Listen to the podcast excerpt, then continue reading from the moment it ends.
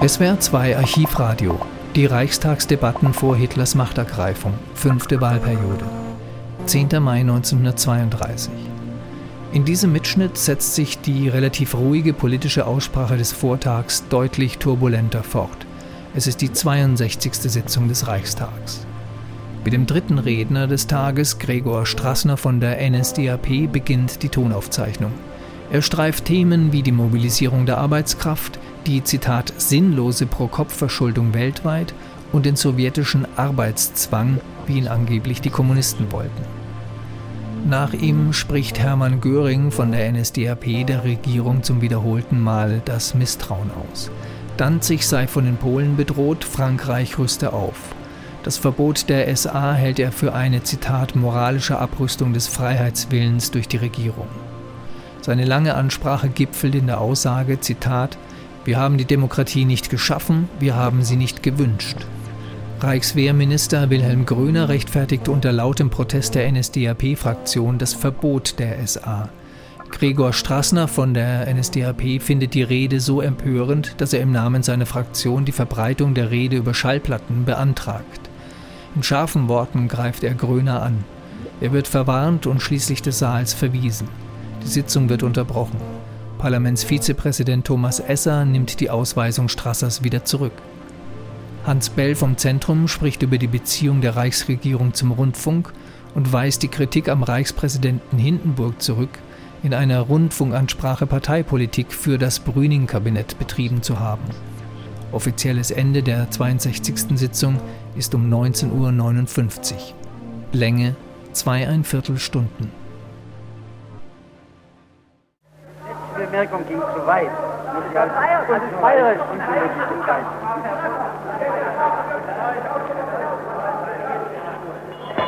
Alle Vorschläge zur Beseitigung der Arbeitslosen. Wer bestimmt denn die Nationalsozialisten? Alle Vorschläge zur nur geldtechnisch gedachten Lösung der Währungsfrage und zu sonstigen Teilreformen bleiben Versuche am untauglichen Objekt ohne die staatspolitisch wirksame Erkenntnis dass sich die Rettung aus dem Zusammenbruch um die Kardinalfrage eines neuen Geistes in der Staatsführung, der Neuordnung unserer Währung und einer grundsätzlichen Beseitigung der Arbeitslosigkeit probiert. Ich bin eben daran, meine Herren, und ich freue mich über Ihr Interesse, dass die kommenden Ausführungen nicht erwarten kann.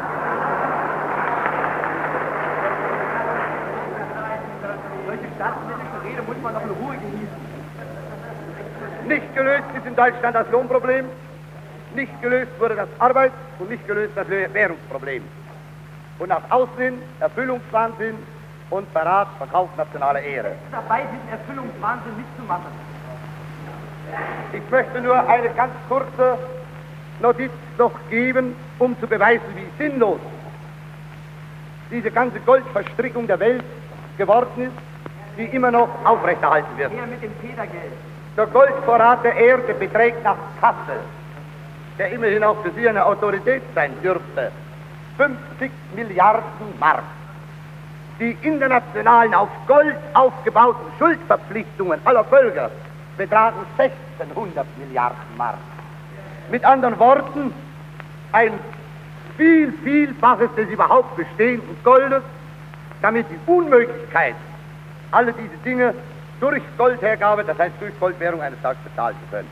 Auf jeden Kopf der Bevölkerung des Erdballs, ob Eskimo, Kaffee, Indianer, Europäer, vom Säugling bis zum Kreis, liegen heute 1000 Mark Goldschulden. Eine Sinnlosigkeit von vornherein. Dazu kommt aber noch, dass die Bank für internationale Zahlungen festgestellt hat, dass der Goldwert von Ende 1929 bis 1931 um 40 Prozent gestiegen ist. Also bekommen Sie hier derartig sinnlose, fantastische Zahlen, dass durch nichts als durch diese einfache Gegenüberstellung der Goldverpflichtungen und des tatsächlichen Goldbestands der Welt die Sinnlosigkeit der heutigen Währungsdeckung und des ganzen Gebäudes, das darauf aufgebaut worden ist, nicht sinnfälliger bewiesen werden kann. Es kommt ja auch hier eine neue Denkungsweise in die Völker, wenn auch noch nicht in Deutschland, so doch außerhalb. Der gleiche Herr Kassel hat vor kurzem geschrieben, Verzicht auf Goldwährung ist etwas grundsätzlich anderes als Inflation. Die Tatsache, dass sich ein Staat von der Geldwährung abwendet, bedeutet durchaus noch nicht, dass er damit die Inflation entfesselt und den Binnenwert seiner Währung heruntersetzt. Sir Ernest Cassel. Der amerikanische Nationalökonom Fischer, Irvin Fischer, schreibt, die Idee, dass Gold zu unserem Standard gewählt worden ist, weil es nach seinem Wert stabil sei, ist ein Mythos. Sie sehen, dass auch hier die Voraussetzungen zu einem ganz neuen Denken gegeben sind und ergriffen werden müssen, wenn anders Deutschland nicht zugrunde gehen soll. Ich habe die Arbeitslosigkeit, die Arbeitsbeschaffung als die vorwiegendsten Probleme erklärt. Und ich ergreife gerne die Gelegenheit, die Gedanken und Pläne, die wir in monatelanger Arbeit uns darüber gemacht haben, von dieser Stelle aus zur Kenntnis des deutschen Volkes zu bringen. Wir haben seit Jahren immer gepredigt, dass folgende Probleme in Deutschland zur Rettung stehen. Die Rettung der Bauernwirtschaft. Ich sage ausdrücklich Bauernwirtschaft.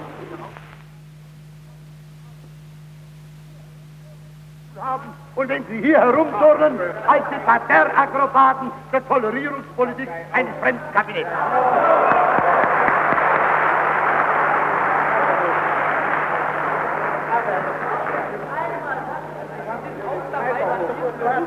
Die Ernährung unseres Volkes wird nur zu drei Viertel durch eigene Arbeit auf eigenem Grund und Boden befriedigt. Ein ganzes Viertel unseres Nahrungsbedarfs wurde noch im Jahre 1929, waren damals etwa 3,8, 29, 3,8 Milliarden wurden eingeführt. Ich weiß, dass die letzte Einfuhr 1,9 Milliarden ist. Aber ich wehre mich gegen die Auffassung der Regierung, als ob das eine Folge der Steigerung der Selbstversorgung sei. Das ist nicht wahr. Es ist die amtliche Anerkenntnis, dass Millionen deutscher Menschen zu arm sind, sich etwas kaufen zu können. Die Einfuhrdrosselung, wenn ich so sagen darf, ist keine Folge einer gewollten Regierungspolitik im großen Ummaß, sondern sie ist eine Folge einer trostlos gewordenen Armut und verschwundenen Kaufkraft des deutschen Volkes. Aber selbst wenn wir die zwei Milliarden zur Grundlage nehmen, selbst dann sehen wir eine Aufgabe vor uns, diese Einfuhr von zwei Milliarden, bei der der wenigste Teil Tauschware ist oder Tauschverkehr ist, bei der sehr viel davon aus Ländern bezogen wird, die von uns selbst wiederum gar nichts beziehen. Ich erinnere an Kanada, Argentinien und so weiter. Auf jeden Fall ist hier schon ein Ziel. Darüber hinaus wird ein zweiter Punkt getroffen. Wenn wir den deutschen Boden meliorisieren und ertragsreicher machen, erhöhen wir in unerhörtem Maße den Nationalreichtum an sich und brauchen dazu nichts als Mobilisierung der Arbeitskraft und die Möglichkeit, Tariflohn bezahlen zu können durch eine genau durchdachte, vom heutigen kapitalistischen Denken sich in wichtigen Punkten freimachende Finanzierungsmethode. 8,5 Millionen Hektar in Deutschland haben zu viel Wasser, können trainiert werden, eine Arbeit, die kann morgen beginnen. Es ist meines Wissens im preußischen und Reichsregierungsstellen sind Arbeitsprogramme zur sofortigen Ansetzung von 500.000 Arbeitern für solche Zwecke vorhanden. Warum kommen sie nicht? Wenn man weiß, dass der Träger solcher Meliorationen die preußischen Kulturbauämter sein müssen, dann versteht man erst, was die preußische Regierung sich damit geleistet hat, als sie ausgerechnet diese Behörden abbauen wollte. Wir haben zweieinhalb Millionen Hektar brachliegende Moor- und, Moor und Ödlandflächen. Eine Bebauung kommt hier im Rahmen der Arbeitsbeschaffung mit Tariflohn nicht in Frage.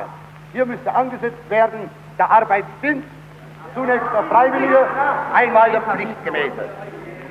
Hände an die Hosen nach, Maul gehalten, 30 Pfennig im Tag, das ist die Ideal.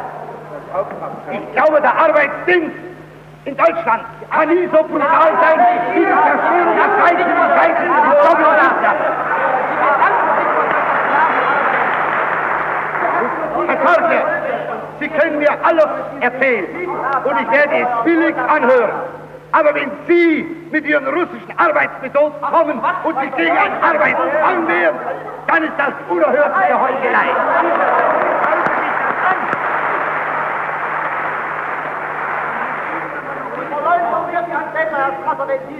Die 8,5 Millionen.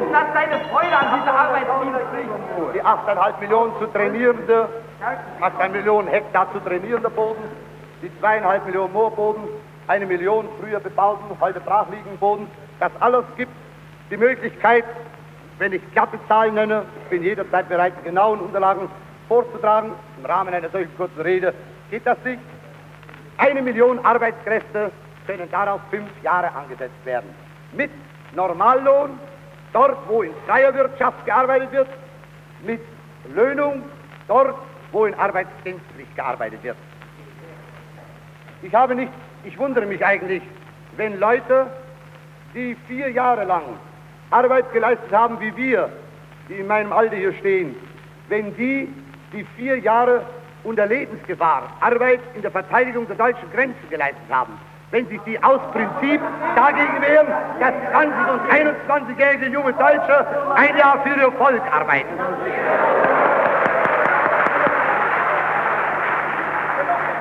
Die Herren von links, die wehren, ich komme auch darauf noch, mein lieber Herr Schlaffer, die Ausschaltung der Kapitalisten bei diesem Arbeitsprozess. Die Herren wehren sich gegen die Arbeitsdienstpflicht, nicht weil sie als Kommunisten an sich gegen Zwang sind, sondern weil sie sehr wohl wissen, dass der Arbeitsdienst nur dann Wert hat, nicht wenn er die materiellen Voraussetzungen erfüllt, sondern wenn er das große Erziehungsproblem zum deutschen Staat an den Arbeitsdienst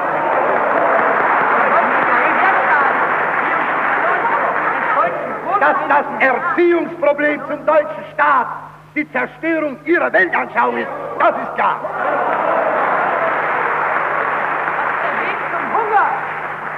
Zu all den Möglichkeiten, den Boden, zu all den Möglichkeiten, den Boden zu meliorieren, gehört auch dann die Mobilisierung Hunger, keine Arbeit.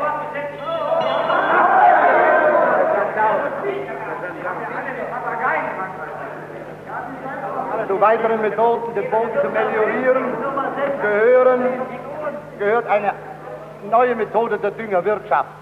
Es ist undenkbar, dass aus Mangel an Kaufkraft des Bauern der Dünger in der Fabrik bleibt, dem Boden nicht einverleibt wird, obwohl umgekehrt bei einer richtigen Preispolitik jede Düngung sich automatisch rendiert und darum vom deutschen Bauern jederzeit bereitwillig durchgeführt würde. Die Arbeiten, ich habe schon betont und betone es noch einmal, die in der freien Wirtschaft ausgeführt werden sollen, sollen zu tarifmäßigen Löhnen ausgeführt werden. Über die Finanzierung werde ich am Schluss dieses Teiles selbst noch kommen. Die Bodenverbesserung kleinerer und mittlerer Grundstücke müsste nach unserer Meinung im Wege von Meliorationsgenossenschaften unter staatlicher Aufsicht durchgeführt werden. Große Probleme und solche, deren Rentabilität erst später eintritt, auf dem Wege der Arbeitsdienstpflicht. Der Bedarf nun, der durch die Durchführung all dieser Arbeiten an Gerät, Unterkunft, Begleitung entsteht, wird weitere Arbeitskräfte in Handwerk, Industrie, Handel und Verkehr in Arbeit setzen. Ich bin felsenfest überzeugt davon, dass es überhaupt nur darum geht, einmal den Motor in Gang zu bringen. Arbeit erzeugt weitere Arbeit. Wir brauchen in diese Dinge gar nicht allzu sehr staatlich hineinpushen. Aber wir müssen die ersten großen Arbeitsbeschaffungsaufträge vom Staate her machen, weil kein Privatunternehmer heute in der Lage ist, derartige Probleme anzupacken. Die großen Arbeitsaufträge angekurbelt, dann bin ich überzeugt, dass wir in zwei Jahren einen normalen Ablauf der Dinge automatisch wieder haben werden. Das ist, die, das ist der ewige Segen der Arbeit, die der Sinn des Lebens ist und zu allen Zeiten war.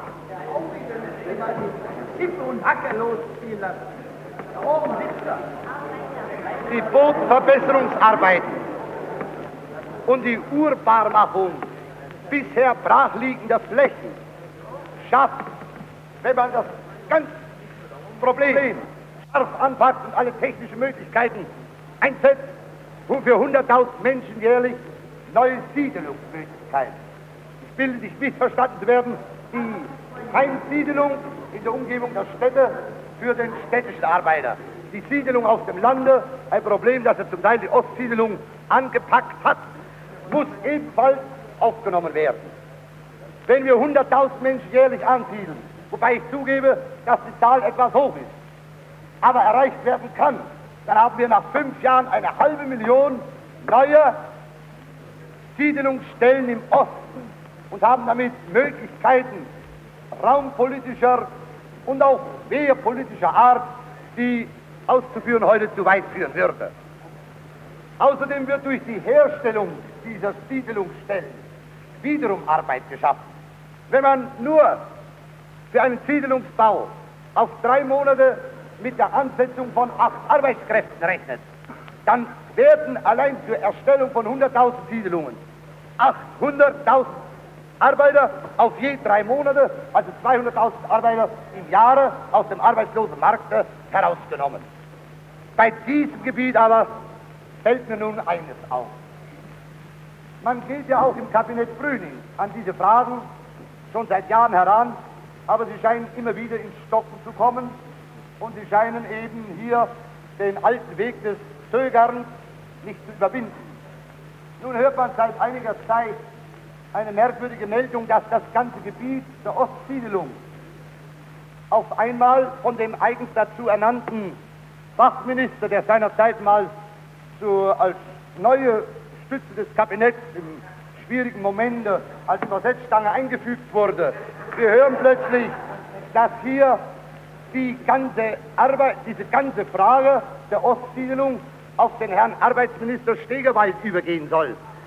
Und ich muss nun schon sagen, wenn ich als Nationalsozialist Anhänger des Leistungsprinzips a priori bin, dann muss ich mich eigentlich wundern, warum man nun ausgerechnet einen Gewerkschaftler mit der Ansiedelung im Osten befasst und vielleicht dann übermorgen Herrn Schlange Schöningen mit der Reorganisation der Konsumstellen im, im Westen.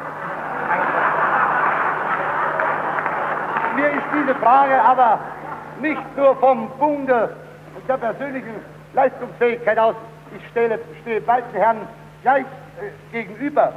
Mir ist eins merkwürdig, die Übertragung dieser Siedelung im Osten nun auf einmal an Herrn Stegewald könnte, ich sage ausdrücklich könnte, fast den Eindruck erwecken, als ob unter Umständen bei einer Siedelung in der Nordmark und im Osten konfessionelle Rücksichten nicht ganz ausgeschaltet werden sollten. Und da muss man nun schon sagen, dass ich dieses Spiel für ein gefährliches halten würde, obwohl ich weiß, dass es da und dort ja schon in die Tat umgesetzt worden ist.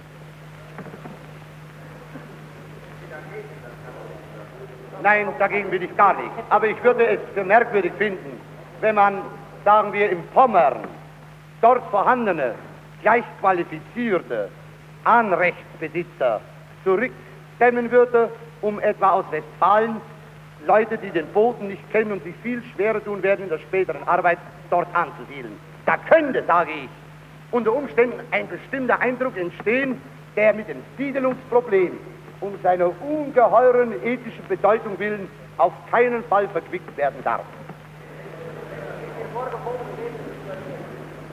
Ich komme nun zu dem, was wir die Herren von links mehrmals vorgeworfen haben. Die, wer, wer vor Zeitung spendeten dem Kabinett in großem Maße Vorschusslorbeeren. Das Kabinett selbst nannte sich in Bescheidenheit das Kabinett der Frontsoldaten. Wir glaubten damals selbst, dass unter diesem Gesichtspunkt das Kabinett tatsächlich, wenn es sich im Geiste der Frontsoldaten, wenn es im Geiste der Frontsoldaten arbeiten würde, tatsächlich zweckentsprechende neue Aufbauarbeit leisten würde. Es zeigte sich aber sehr bald, dass es durchaus nicht ein Kabinett der Frontsoldaten war, sondern dass man dieses Kabinett besser bezeichnen könnte als das Kabinett der Illusionen. Eine Illusion nach der anderen hat sich dieses Kabinett hingegeben und musste erkennen, dass schrittweise die Politik weiter dem Niedergang entgegenführte.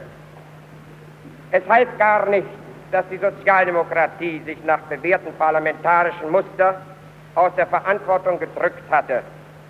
Die Bürger, dieses bürgerliche Kabinett war derart stark an die Politik der Sozialdemokratie angelehnt, genoss vom ersten Augenblick an so stark die Unterstützung der Sozialdemokraten, dass es gar nicht anders konnte, als in der gleichen Richtung, wie vorher die verderbliche Politik geführt wurde, weiter fortzufahren. Es ist deshalb für uns eine Selbstverständlichkeit, dass wir heute nach einem abschließenden Urteil diesem Kabinett in seiner Gesamtheit unser Misstrauen aussprechen müssen. Wir beschränken uns dabei nicht auf Haarspaltereien, ob wir nun dem Herrn Kanzler im Besonderen als Kanzler oder als Außenminister noch extra das Misstrauen auszusprechen haben. Wir meinen, dass das Kabinett sowohl in der Innenpolitik als auch der Außenpolitik ebenso wie in der Wirtschaftspolitik derart versagt hat, dass es samt und sonders mit sämtlichen Mitgliedern das Misstrauen erhalten muss. Ich kann mich in meinen weiteren Ausführungen selbstverständlich nur in Hauptsache mit der Politik des Herrn Kanzlers und des Herrn Minister Gröner beschäftigen. Ich weiß zwar, dass auch noch andere Ressortminister vorhanden sind. Sie kommandieren aber politisch lediglich eine blinde Rotte und kommen somit für die Politik ihrer Parteien weiter nicht in Frage. Wir haben ja auch gesehen, dass es ganz belanglos war, ob das Kabinett Brüning I sich langsam in ein Kabinett Brüning II entwickelte, ob nun ein Minister ohne Geschäftsbereich plötzlich etwas zu tun bekam. Auch das war für die weiteren Entscheidungen nicht von Bedeutung. Warum müssen wir nun dem Kabinett Brüning unser schärfstes Misstrauen aussprechen? Das Kabinett war in seiner Gesamtleistung genommen die schwerste Enttäuschung, die wir miterfahren haben. Das Kabinett begann mit großen Versprechungen, zeigte große Hoffnung auf, wie wir das immer gewohnt waren von den verschiedenen, und enttäuschte hier noch mehr vielleicht als seine Vorgänger. Auf allen Gebieten des öffentlichen Lebens, auf allen Gebieten der Politik hat nach unserer Auffassung dieses Kabinett restlos versagt. Ich muss dagegen protestieren, wenn heute nun der Versuch gemacht wird, aus dem Gesamtkreis der Aufgaben eine Aufgabe als gelöst herauszunehmen und so vor allen Dingen immer wieder zu hören, wenn der Herr Reichskanzler auch innenpolitisch nicht von Erfolg begleitet war, so habe er doch immerhin außenpolitische Erfolge. Wir vermögen bis heute diese außenpolitischen Erfolge nicht zu erkennen. Bis heute sehen wir nicht einmal die Ansätze einer solchen erfolgreichen Außenpolitik. Wir sind aber vor allem der Meinung, dass man, wie gesagt, nicht einen Teil aus dem Gesamtaufgabenkreis herausnehmen kann. Es handelt sich hier um einen historischen Trugschluss.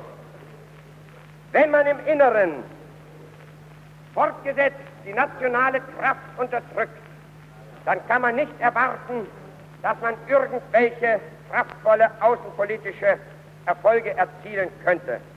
Die wirkliche Bedeutung der Brüningschen Außenpolitik zeigt sich nicht in der von anderen Staaten besorgten Isolierung Frankreichs, sondern in der durch das Kabinett Brüning und den Herrn Außenminister von den Herren Brüning und Kröner selbst herbeigeführten geringen Einschätzung Deutschlands als Machtfaktor an sich. Ich brauche hier nur zwei Beispiele herausgreifen. Danzig und Memel. Wenn das allerdings die effektiven Leistungen einer Außenpolitik sein sollen, dass heute die Bedrohung unserer Ostgrenze stärker denn je ist, wenn wir heute wissen, dass Danzig stärker denn jemals von Polen bedroht erscheint, so vermögen wir hierin nicht einen außenpolitischen Erfolg zu sehen. Wir vermögen ihn auch nicht zu sehen in der Frage Memel. Wenn heute tatsächlich in Memel sich die deutsche Richtung vollständig durchgesetzt hat, wenn tatsächlich dort ein Sturm der Entrüstung sich in den Wahlen gezeigt hat, so ist das ebenfalls kein Verdienst der deutschen Außenpolitik, sondern auch hier müssen wir sagen, ist es die starke nationale Welle, die über die Reichsgrenzen hinaus in alle deutschen Gebiete vorgedrungen ist. Und die hat nicht das Signum Brüning, sondern die hat das Signum Hitler für sich. Wir haben schon vor langer Zeit, als man immer wieder das abstreiten wollte, haben wir aufmerksam gemacht auf die drohenden Gefahren, die von Seiten des polnischen Nachbarn für Danzig, Ostpreußen und Oberschlesien drohen. Es hat lange Zeit bedurft und erst als die englische Presse selbst diese Gefahr einwandfrei darstellte, da vermochte man sich langsam und immer noch mit vollständig unzureichenden Mitteln aufzuraffen, dagegen aufzutreten. Wir sehen also sowohl in der Frage Danzig wie Memel, besonders hier auch in der ganzen Art und Weise, wie der deutsche Vertreter dort vorgegangen ist, sehen wir ebenfalls ein außenpolitisches Versagen der Regierung. Es war von uns sofort gefordert worden, den deutschen Vertreter in Litauen abzuberufen, weil er nach jeder Richtung hin vollständig versagt hat. Man hat ihn zunächst gedeckt und musste schließlich doch ihn jetzt versetzen, was einer Abberufung gleichkommt. Wenn heute Danzig noch nicht ein Raub der Polen geworden ist, wenn heute Danzig noch immer vom Deutschtum gehalten wird, dann seien Sie versichert, Herr Reichskanzler, ist das nicht Ihre Außenpolitik, sondern ist auch hier wieder jener starke moralische Halt, jene starke nationale Wille, den wir dort entfacht haben und der sich in stärkstem Maße ausgedrückt hat, als Adolf Hitler vorübergehend in Danzig landete und dort ein eingehendes Bekenntnis des nationalen deutschen Danzig zu seinem Heimatland gehört hat. Wir warnen,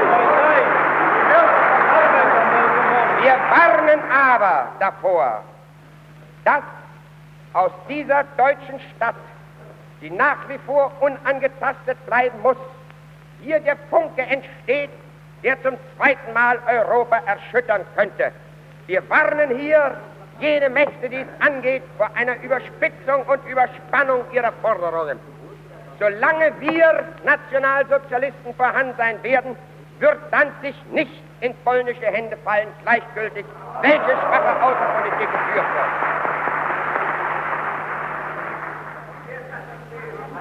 Die Abrüstung ist ebenfalls als kein Erfolg der Regierung Brüning zu buchen. Bisher hat sich überhaupt keinerlei praktisches Ergebnis aus der Abrüstungskonferenz ergeben. Auch hier sehen wir immer wieder die innenpolitische Schuld des Kabinettes. Wir sehen auch hier wieder, dass Deutschland nicht das Gewicht hat, das es haben müsste, weil man ja auch im Ausland weiß, worauf die Regierung Grüning sich im Inneren stützen kann und stützen muss. Man weiß weiterhin, dass wir dort nicht nur gar keinen Erfolg, wohl aber jetzt bereits in die, wieder in die Defensive gedrückt sind. Wir wissen, dass man heute nicht so sehr über die Abrüstung der schweren Waffen des Gegners verhandelt, als dass auch hier wieder ein deutscher Punkt in den Vordergrund gerückt ist und dass sich heute schon wieder von Frankreich und seinen Vasallen unterstützt, die ganze Energie auf die deutsche zivile Luftfahrt rettet, um, denkt, um auch hier noch einmal im letzten Augenblick Deutschland einen erneuten Schaden beizufügen. Wir haben vermisst, dass der deutsche Vertreter bei der Abrüstungskonferenz endlich einmal von sich aus herausgetreten ist. Wir wünschen nicht, dass ein italienischer Außenminister die deutsche Politik zu vertreten hat und das sagen muss, was ein Deutscher hätte zu sagen müssen. Wir wünschen, dass hier der Vertreter unserer Delegation nicht jene Zurückhaltung war, die hier vollständig am falschen Platze ist. Es ist im Übrigen eigenartig, dass ausgerechnet das demokratische Frankreich nichts von Abrüstung wissen will, sondern im Gegenteil das Frankreich, das von der Sozialdemokratie immer so bewundert wird, die Aufrüstung nach jeder Richtung hin durchführt, während es ausgerechnet das nationalistische, faschistische Italien ist, das tatsächlich für die Abrüstung eingetreten ist. So besorgen Sie, meine Herren, vielleicht mehr die Rüstungsinteressen der Franzosen, als dass Sie hier von nationalistischen Tendenzen unsererseits sprechen können. Es gibt keine nationale Außenpolitik. Sie ist nicht möglich, wenn man im Inneren die nationalen Kräfte verfolgt und unterdrückt und sich auf pazifistisch internationale Organisationen stützt, von denen man weiß, dass sie niemals bereit sein werden, für ihr Volk und für ihr Vaterland einzutreten und das Lebensrecht der Nation haben. diesen Richtung liegt, der Unterdrückung der nationalen Kraft, liegt auch das Verbot unserer SA. Das Verbot unserer SA stellt nichts anderes dar wie eine moralische Abrüstung des Freiheitswillens durch die Regierung. Das Lebensrecht der deutschen Nation ist nicht und niemals so stark immer wieder betont worden wie von dieser Bewegung, im Gegensatz zu jenen zerstörenden Elementen und Organisationen, die kein Vaterland für sich anerkennen wollen. Die SA ist niemals ein militärischer Verband gewesen. Die SA hat niemals Waffen besessen. Das weiß auch die Regierung. Die SA hat ausschließlich den politischen Schutz gegen jenen Mordterror von linker Seite durchzuführen gehabt. Sie hat lediglich Sie hat lediglich die Propaganda der Bewegung durchgeführt. Herr Reichskanzler und der Herr Reichswehrminister wussten das auch ganz genau.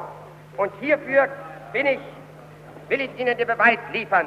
Die vorletzte Notverordnung, jene Notverordnung zum Schutze des Osterurlaubs, diese Notverordnung gab an sich genügend Mittel an die Hand, um die SA, wenn sie tatsächlich in irgendeiner Form illegal aufgetreten wäre oder in irgendeiner Richtung verstoßen hätte, die SA dafür zu verbieten. Allerdings war hier eine Notwendigkeit vorhanden. Der Verstoß musste gerichtlich nachgewiesen werden. Und das, meine Herren, wussten Sie auch, dass Sie das nicht hätten gerichtlich nachweisen können. Und darum brauchen Sie eine zweite Notverordnung, die nun wiederum Verfassung einfach und ohne gerichtlichen Beschluss hier die Freiheitsbewegung aufs Neue knebeln konnte. Warum also die neue Notverordnung? Weil eben gerichtlich hier die Verfehlung nicht festgestellt werden konnte. Und die Feststellung vor Gericht aber hätte ergeben müssen, dass die Behauptungen, die man heute als Scheingründe für die Auflösung der SA heranzieht, von A bis Z unwahr sind. Ich weiß, der Minister Gröner hat ganz unbeeinflusst selbstverständlich das Verbot der SA durchgeführt. Herr Minister, auf einen Spaziergang in den Harzer Bergen ist Ihnen dieser illustre Gedanke gekommen, die SA zu verbieten. Wir wissen aber, dass doch andere Kräfte maßgebend waren, um diesen Entschluss beim Osterspaziergang herbeizuführen. Man begründet das Verbot der SA, weil sie militärähnlich wäre. Es wundert mich, Herr Minister, Verzeihung, Sie haben von Militär ähnlich. Nein, Militär ähnlich. Dieser Ausdruck ist gebraucht und dieser Ausdruck lässt alle möglichen Definitionen zu, überlässt es einzelnen Unterstellen ganz nach eigenem Belieben zu schalten. Ich darf Sie davon überzeugen, Herr Minister, und darf Ihnen das mitteilen dass zum Beispiel bei einer Demonstration der Partei, nicht etwa der SA, sondern nach Auflösung der SA in Merseburg, die Polizei, die wild dazwischen fuhr, weil kommandiert wurde rechts um und links um und weil dies militärische Kommandos seien, die nicht erlaubt werden dürfen. Ich meine, wenn derartig schon im geringsten auch nur die Reminiszenz, sagen wir mal, an militärische Gebräuche unterdrückt wird, wie wollen Sie da den Wehrwillen der Nation aufbauen? Sie haben behauptet, also auf der einen Seite müsse die SA verboten werden, weil sie militärisch oder militärähnlich sei. Auf der anderen Seite aber beschuldigt man dieselbe SA, dass sie nicht die deutschen Grenzen decken wolle. Auf der einen Seite behauptet man, sie sei Militärs und müsse deshalb verboten werden. Auf der anderen Seite verbietet man sie, weil man sie keine militärischen Aufgaben durchführen will. Das ist denn doch ein Widerspruch, den wir anders geklärt wissen wollen. Wir wissen auch das eine, dass wenn das Leipziger Prozessmaterial bekannt wird, die lächerliche Aktion, die sich der Sebering erlaubt hat, restlos zusammenbrechen wird. Ich protestiere hier dagegen, dass dieser Bewegung Landesverrat unterschoben wird. Ich meine, meine Herren, wir sind doch allmählich im Parlament so weit bürokratisch geworden, dass wir hier uns an die Ressorts halten. Für Landesverrat sind Sie zuständig und nicht wir.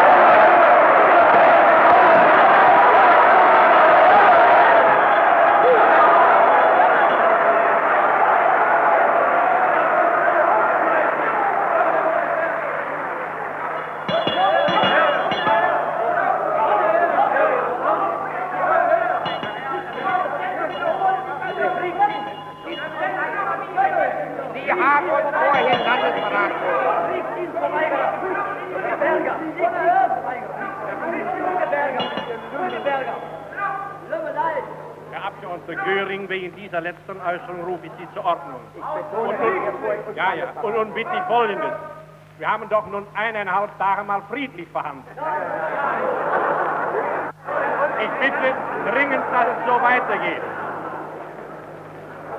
Auffassung, die, die augenblicklich erheben Sie Widerspruch dagegen. Meine Herren, wir wissen ja genau, dass Sie in letzter Zeit sehr patriotisch geworden sind. Wir wissen genau, dass Sie auf einmal am Panzerkreuz Freuden haben und ähnliches.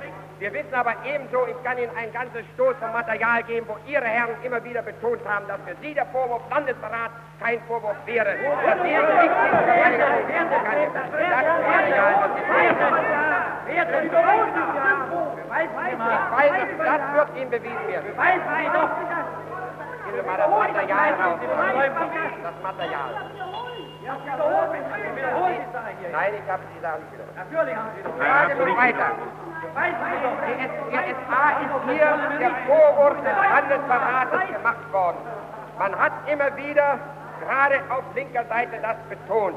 Und gegen diesen Vorwurf, den Sie uns gemacht haben, des Landesverrates, habe ich eben diese Feststellung notwendig machen müssen. Ich frage aber, aber eine Anfrage an den Herrn Reichskanzler. Ist es richtig, Herr Reichskanzler, dass der Botschafter von Hösch aus Paris vor dem SA-Verbot wiederholt in dringenden Telegrammen darauf hingewiesen hat, dass das SA-Verbot sowohl für die Abrüstungsverhandlungen als auch die sonstigen außenpolitischen Verhandlungen eine Notwendigkeit wäre. Ist es richtig, dass er das gefordert hat? Ich bin bereit, diese Frage sofort zu beantworten, und zwar dahin, dass in keinem Telegramm der Botschafter von Höchst sich mit der Frage eines Verbots der SA-Abteilung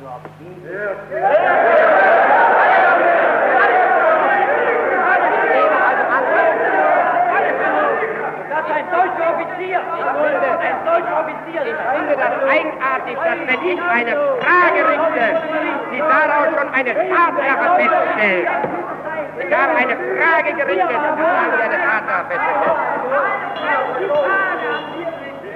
Wenn tatsächlich, wenn tatsächlich das Verbot der SA außenpolitisch notwendig gewesen wäre, so würde damit wirklich kein Erfolg erzielt worden sein. Denn welche Folgen hatte nun das SA-Verbot auch außenpolitisch? Kaum war die SA hier verboten worden, so hat Polen in seinen sämtlichen Zeitungen immer wieder drauf gedrängt und gedrückt, unterstützt von der sozialdemokratischen Presse Danzig, dass die SA auch in Danzig verboten werden müsse, weil man genau weiß, dass dort das letzte Hindernis vielleicht liegt, um über Danzig herfallen zu können. Man hat sich hier berufen auf Maßnahmen, die die eigene Regierung im Innern getroffen hat, um dort dann von polnischer Seite ebenfalls beim Völkerbund das Verbot der Danziger SA durchzudrücken. Herr Reichskanzler, Sie operieren im Ausland der Presse nach mit dem Argument, dass hier gewisse Erleichterungen für Deutschland gebracht werden müssten in den außenpolitischen Verhandlungen, da sonst in Zukunft es selbstverständlich sei, dass die nationalsozialistische Bewegung aus dieser Opposition heraus stärker und stärker werden würde und damit überhaupt keine Möglichkeit mehr vorhanden wäre. Ich möchte Sie bitten, uns darüber Aufschluss zu geben, ob tatsächlich mit diesem Argument, die der Überzeugung sind, irgendeine Erleichterung für Deutschland erzielen zu können, ob es nicht umgekehrt zweckmäßiger gewesen wäre, gerade die starke, den starken nationalen Gehalt dieser Bewegung zu betonen, um dem Ausland zu zeigen, dass diese Bewegung notwendig ist und notwendig sein muss, um eine andere Außenpolitik einleiten zu können. Wenn aber auf der einen Seite die SA von Ihnen aufgelöst wird, damit, damit demonstriert man ja vor dem Auslande, dass man die nationale Erhebung zur Selbstbehauptung und zur Wahrung des Lebensrechts in Zukunft gar nicht mehr in Frage kommen solle. Nur dadurch glauben wir, dass sich die Gefahr, die jetzt so akut geworden ist, im Osten verschärft hat. Es ist doch selbstverständlich, dass wenn, dass, wenn der Gegner im Osten gegen Deutschland vorgehen will, dass er nur einverstanden sein kann, wenn jene Organisationen unterdrückt werden, die er als Inkarnation des nationalen Lebenswillens der Nation betrachtet. Und er weiß andererseits, dass sich das heutige Kabinett auf die Sozialdemokratie und damit mit auf das Reichsbanner einer pazifistisch-demokratischen Organisation stützt, die die Kriegsdienstverweigerung als einen Hauptpunkt in ihrem Programm drinstehen hat. Das können Sie zehnmal behaupten, das ist immer wieder dasselbe. Und ich verstehe deshalb auch nicht, wie ausgerechnet der Herr Reichswehrminister sich für das Reichsbanner hat einsetzen können, obwohl er wissen muss, dass im Reichsbanner jene destruktiven Kräfte zu Hause sind, die niemals in Einklang zu bringen sind mit soldatischem Fühlen und soldatischem Denken. Und dass deshalb hier die Reichswehr eine unerträgliche Belastung da drinnen erblickt.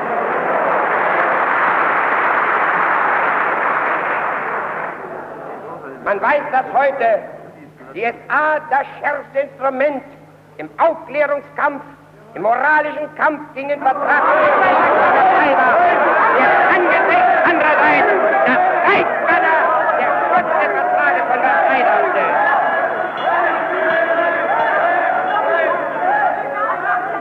Ich bitte um Ruhe. Über die rechtliche Seite des SA-Verbotes. Da wird vor Gericht zu sprechen sein. Über vor Gericht wird über die rechtliche Seite des SA-Verbots zu reden sein. Und dort werden wir die Argumentationen, Herr Minister, die Sie für das Verbot vorbringen, werden wir dort Ihnen zerschlagen und zerfetzen. Sie wissen, dass gerichtlich sich dieser Beschluss in keiner Weise feststellen lässt. Gewiss hat der Breitscheid gestern, ich kann auf seine Rede weiter nicht eingehen, denn das war der Schwanengesang einer absterbenden Partei. Gewiss hat er gestern sehr milde hier geflötet und davon gesprochen, dass die Richter den Eid auf die Republik abgelegt hätten, dass sie ihren Gehalt von der Republik bekämen und dass aus diesen Gründen von ihnen eine andere Rechtsprechung erwartet werden müsse. Es hat mich gewundert, dass der Präsident hier nicht eingegriffen hat, nachdem von dieser Tribüne aus eine bewusste Rechtsbeugung geschehen sollte. Der Richter hat nicht sein Eid auf die Republik geleistet, sondern der Richter auf das deutsche Volk und auf das Recht des deutschen Volkes. Das ist den Maßstab. Meine Herren, wenn Ihre Agitationsredner immer im Lande herumgereist sind, erklärten, es widerspräche ihrem eigenartigen Sauberkeitsgefühle, dass Beamte, die gegen diesen Staat seien, die Nationalsozialisten wären, am ersten Gehalt von diesem Staat entgegennehmen würden. Da werde ich Ihnen bitte mal sagen dürfen, bisher hat zu unserem Bedauern Herr Severing noch nicht persönlich die Polizei bezahlt, auch nicht die Republik bezahlt sie, auch nicht der Staat bezahlt sie, sondern das deutsche Volk bezahlt die Beamten. Und dazu gehören auch wir. Unserem Sauberkeitsgefühl könnte es widersprechen, wenn heute Minister, die diese Bewegung und Beamte und Polizeibeamte, die diese Bewegung immer wieder aufs Neue unterdrücken und terrorisieren, wenn die ihr Geld am ersten von dem deutschen Volk annehmen, das zu 14 Millionen auch von uns als Steuerzahler gestellt wird. Auch ein Gutes gehabt. Es hat hoffentlich nun den Mittelparteien ein für allemal gezeigt, wohin der restlose Anschluss an dieses Kabinett führt. Das SA-Verbot, meine Herren, hat Ihnen Ihre Parteien zum Schluss noch restlos zerschlagen. Das wissen Sie noch besser wie wir, wenn Sie die nötigen Absagen bekommen haben. Sie sehen hier die unglückselige Verkettung, die Sie immer wieder durch Unterstützung dieses Kabinetts herbeigeführt haben. Immer wieder ist es die Angst vor der Auflösung, mit der Herr Brüning heute sich jedes Mal wieder in das gaudinische Joch hineinzwängt, ihn zu unterstützen. Sie wissen, dass die Mehrheit, auf die sich dieses Kabinett stützt, nie vorhanden ist, dass die Differenzierung der Parteien, auf die es sich stützt, so groß ist, dass nicht ein einziges Mal ein gemeinsamer Beschluss käme. Wenn heute die Basis des Kabinetts Brünings nichts anderes wie die Angst vor dem Nationalsozialismus.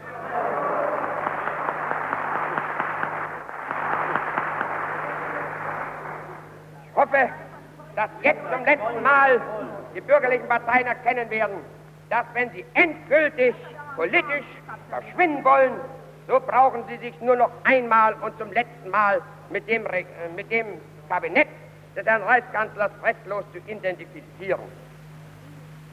Das Recht für die SA wird auch durch dieses Verbot nicht in irgendeiner Weise tangiert. Ich möchte es gerade von dieser Stelle, wo so oft die SA geschmäht worden ist, aussprechen. Hätten wir nicht die SA gehabt, dann würde heute überhaupt keine Ordnung mehr in Deutschland möglich sein. Es hat es ermöglicht, dass heute noch nationale Politik getrieben werden kann. Es wird die Zeit kommen, wo auch die bürgerlichen Parteien es der SA danken wird, dass sie den Mut gehabt hat, gegen diese rote Seuche aufzutreten, dass sie den Mut gehabt hat, sich die Straße von ihrem Terror zurückzuerobern.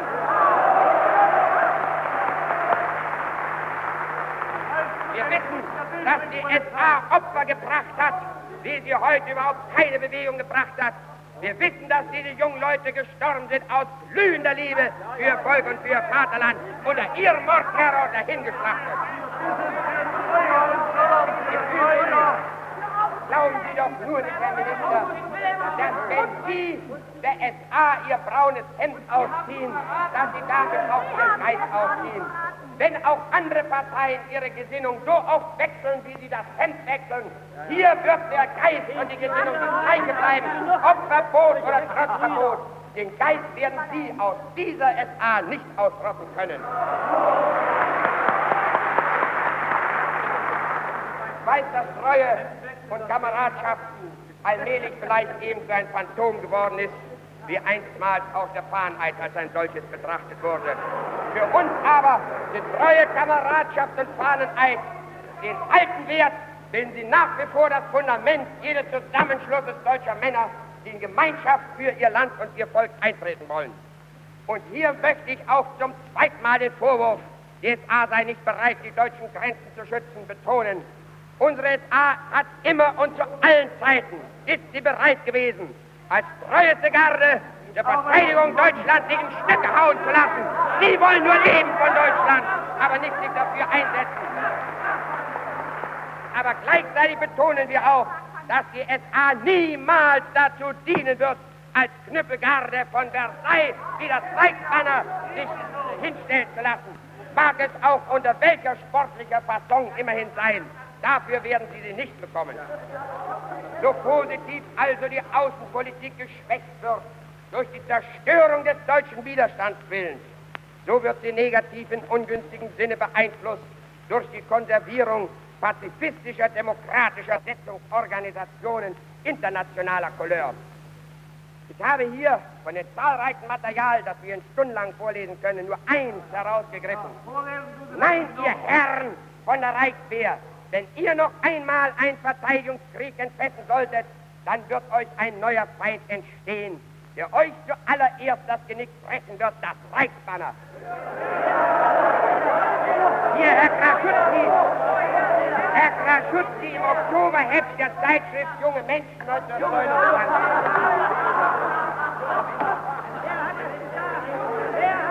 Die Zerstörung des Ehrgeizes, die von diesen Organisationen besorgt wird.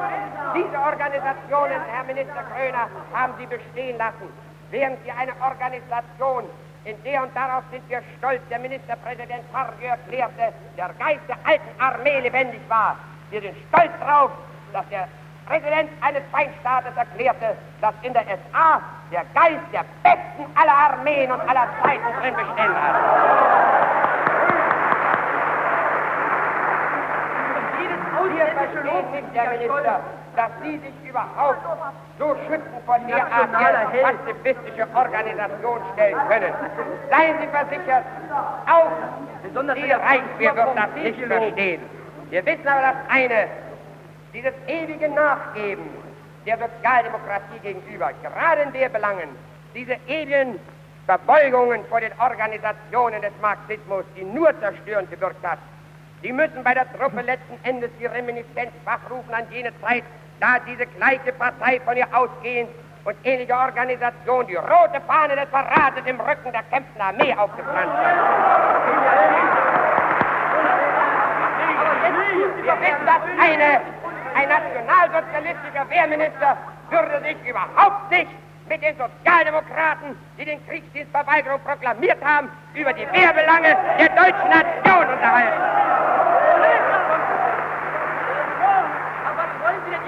Wir glauben nicht, dass man Deutschland in Fetten nach außen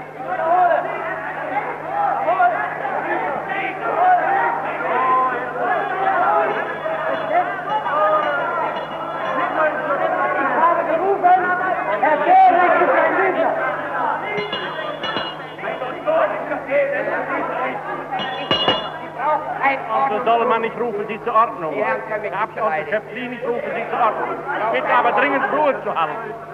Wir glauben nicht, dass man Deutschlands Interessen nach außen vertreten kann, solange diese undeutschen und antichristlichen Organisationen weiter fortbestehen, die die gesamte Moral und Auffassung des deutschen Volkes von Grund auf untergraben. Man kann Hitlers Lauenburger Rede noch so verdrehen und verfälschen. Sie wird in ihrer tatsächlichen Fassung von jedem Deutschen klar und eindeutig verstanden werden. Im Anschluss daran darf ich im Anschluss an diese Rede noch einen Abschnitt vorlesen, den unser Führer dort gesagt hat. Mir ist so recht verständlich, dass es keine Rettung der deutschen Grenze gibt, wenn nicht hinter den Formationen, die eine Grenze schützen wollen, das ganze Volk steht. Deutschland wird nichts mehr verlieren und kein Grenzgebiet wird mehr geopfert. An dem Tag, an dem hinter Pommern, hinter Schlesien, Ostpreußen und Danzig 25 Millionen Menschen nationalsozialistischer Auffassung stehen werden.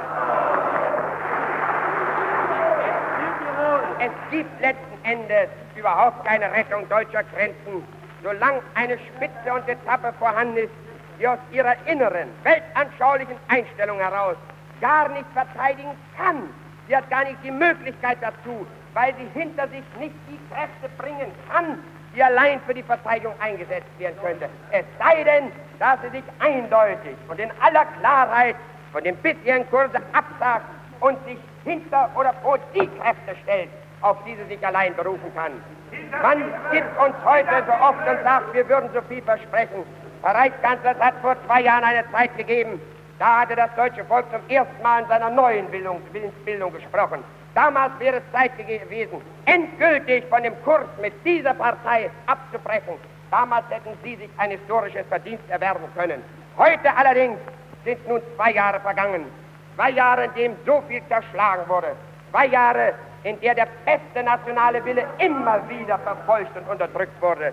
Dass jetzt allerdings hier wir diesem Kabinett nicht folgen können, sondern geradezu verpflichtet sind, aus unserer innersten Einstellung heraus zum Volk und Nation diesem Kabinett unser Misstrauen auszusprechen. Damit Ihnen ja. Ich möchte hier übrigens eine Analogie zum Jahre 1919 noch heraufrufen. Oberschlesien. Damals, meine Herren, da verteidigten auch Freiwillige die deutschen Grenzen. Und diese Freiwilligen, das waren keine Leute von Ihnen, sondern das waren die Leute von uns. Nachher sind aber diese Freiwilligen von ihren Leuten als Verbrecher eingekerkert worden und eingesperrt worden. Das allerdings wollen wir kein zweites Mal mehr riskieren. Das nationalsozialistische, diese Verhinderung, das nationalsozialistische Deutschland wird seine Grenzen vor allem auch dadurch schützen, dass es die Verräter im Innern zuerst beseitigen wird. Wir werden nicht dulden, dass man gleichzeitig an der Grenze Millionen junger Deutschen zumutet, alles einzusetzen und im Hintergrunde den Widerstandswillen durch Organisationen sabotieren und zerstören lässt, die bisher nichts anderes in dieser Richtung getan haben. Zusammenfassend also sage ich, außenpolitisch schwach und ohnmächtig innenpolitisch antinational, innenpolitisch Unterdrückung und Rechtsbrüche gegen uns, in der die nationale Behauptungswille des Deutschlands unbestritten sich alleine repräsentiert. Unterdrückungen haben wir erduldet, wie sie in der Geschichte der Völker wahrhaft selten sind. Ich habe nicht die Zeit, hier alles darzulegen, was während der Wahlen an Unterdrückung und Terror passierte. Ich habe nicht weiter davon zu reden, welch ungeheuerlicher Ungerechtigkeit man gegen die größte Bewegung vorgegangen ist. Den Rundfunk hat nicht ein einziges Mal auch unser Präsidentschaftskandidat bekommen. Als politische Sache allein hat man das gewertet, obwohl auch der Rundfunk nicht von der Regierung alleine bezahlt wird, sondern ebenfalls von den Steuerzahlern und wir deshalb das gleiche Recht hat. Man hat Versammlungen mit der lächerlichsten Begründung verboten, weil nicht genug Verkehrspolizei zur Stelle wäre. Wenn aber irgendwo ein nationalsozialistisches Büro zu räumen war, da sind sie in Panzerwagen und mit Maschinengewehren angerückt. Man hat Demonstrationen verboten. Man hat Redeverbote.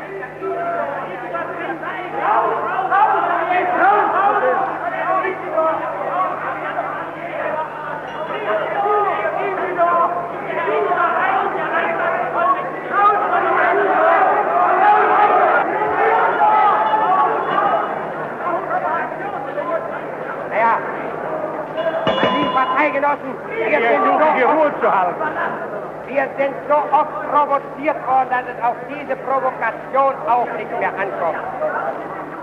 Redeverbote auf Redeverbote.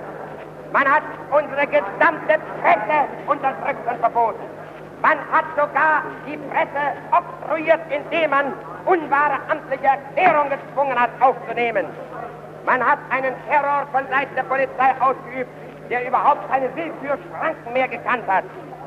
Wahrhaftig ein leuchtendes Beispiel von Demokratie und Parlamentarismus. Ein Missbrauch der Demokratie. Wir haben die Demokratie nicht geschaffen, wir haben sie nicht gewünscht. Sie haben sie ja aus dem Sattel gehoben.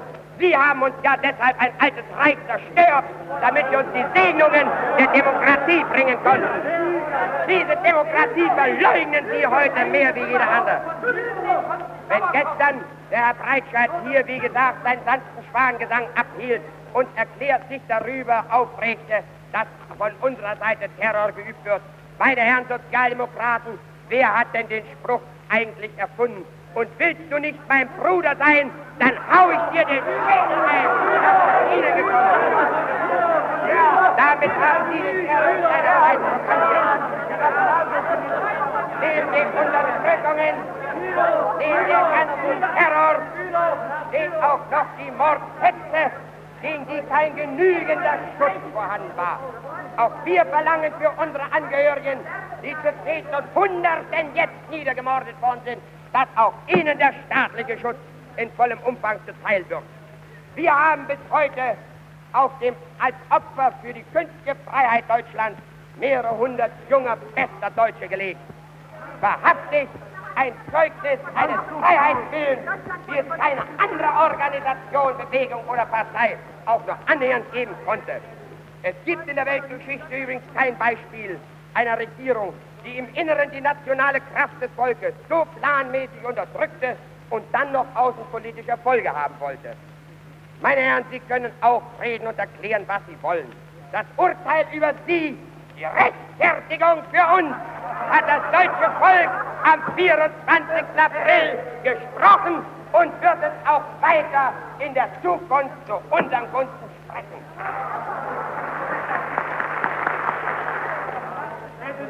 Eine Regierung, die außen- und innenpolitisch ein Volk so unglücklich regiert hat, die kann natürlich wirtschaftspolitisch ebenfalls nur zu einer wirtschaftlichen Katastrophe führen. Die Versprechungen des Kabinetts, die Wirtschaft anzukurbeln, Arbeitsbeschaffung, Siedlung, die sind alle stecken geblieben. Meine Herren, Sie sind gar nicht in der Lage, diese Aufgaben durchführen zu können. Ihr ganzes wirtschaftliches Programm vom Jüngsten bis heute ist eine gerade Linie des Niedergangs der deutschen Wirtschaft. Zwangsvollstreckungen, Eignungen einerseits, Almosenempfänge, Vergeudung auf der anderen Seite. Unglücklich in der Art und Weise, wie die Steuern ausgeschrieben und eingetrieben werden. Unglücklich nach jeder Richtung auch die Maßnahmen, dass sie den wirtschaftlich Schwachen weiter schwächen und den Stärkeren weiter schützen. Ich erinnere und greife hier nur ein Beispiel heraus. Das Stillhalteabkommen. Die deutschen Banken allerdings, da wird das Stillhalteabkommen. Für die gilt das. Für die Schuldner dieser Banken, die deutschen Schuldner, da weiß man von Stillhalte nichts. So ist es nicht die Art, nicht an sich die Steuern, sondern die Art und Weise, wie das Ganze durchgeführt worden ist, was hier ein, eine allgemeine Empörung zum Durchbruch kommen ließ. Mein Parteigenosse Strasser hat heute in vorzüglichen Worten dargelegt, was wir unter einem Wirtschaftsaufbauprogramm, bei einem Aufbauprogramm verstehen. Ich kann deshalb hier in wenigen Worten nur über die Wirtschaftspolitik hinweggehen, nachdem sie heute Morgen so eingehend ausgeführt worden ist. Wir wissen genau, wenn wir heute die Verantwortung übernehmen, dass wir ein fürchterliches Erbe antreten. Die gesamte Wirtschaft ist durch den Mammutstaat derart überlastet und ausgesogen, dass der gesamten Nation Gefahr droht, unterzugehen. Vor allem die letzten Jahre der Regierungszeit des derzeitigen Kabinettes mit ihren zögernden Maßnahmen, die zwar die Wirtschaft und dem Volk immer größere Opfer auferlegten, ohne aber auf ein klares Ziel loszusteuern haben den letzten Rest von Substanz der deutschen Volkswirtschaft zerstört. Wir vergleichen, wie wir immer hervorgehoben haben, die Wirtschaft im Staate mit dem Blutkreislauf im menschlichen Körper.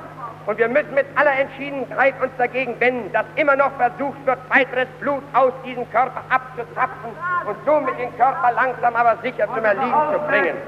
Das Programm, Herr Reichskanzler, das angeblich mit dem Willen und vielleicht auch dem besten Wollen zur Hebung der Wirtschaft vor allen Dingen der Landwirtschaft begonnen hat, ist eben infolge der zögernden Maßnahmen, der halben Maßnahmen allmählich zu einer letztlichen Schrumpfung der gesamten produktiven Kraft Deutschlands geführt.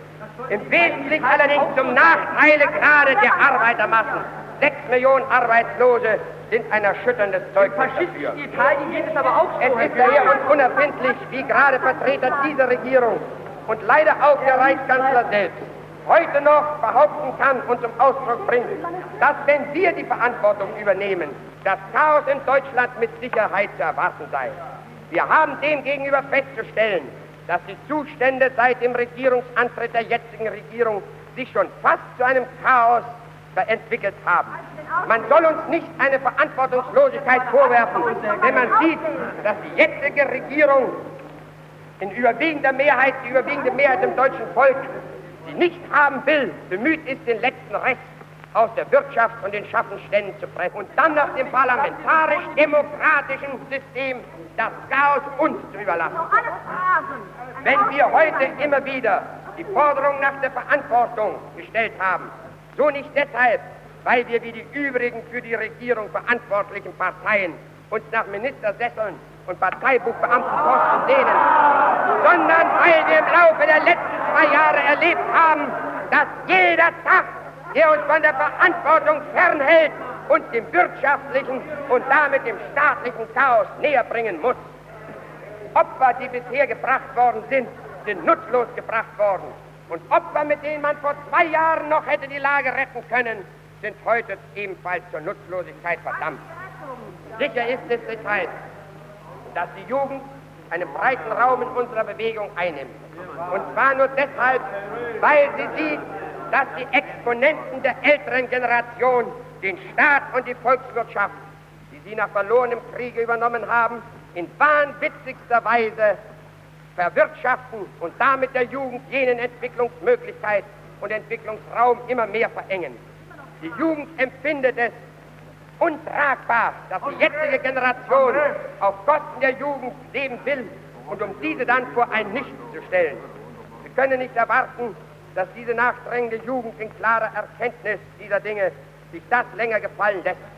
Sie ist mit allen Elan und der Zähigkeit, die der Jugend innewohnt, gewillt, auch unter größten Opfern das heute zu korrigieren, um, wenn auch in weiter Sicht, wieder die Möglichkeit ernster Betätigkeit, Arbeit und Existenz zu bekommen die verantwortungsloseste Agitation, vor der selbst prominente Mitglieder der Partei nicht zurückgeschickt haben, liegt darin, dass man behauptet, wir würden eine neue Inflation schaffen. Dabei verschweigt man ganz, dass sich hierbei doch ein Hilferding sehr gekränkt fühlen muss. Als Fachmann für Inflationen ist das doch Ihr Gebiet und nicht das unsere. Dort sitzen die Inflationmacher, die Kenner der Inflation und nicht hier.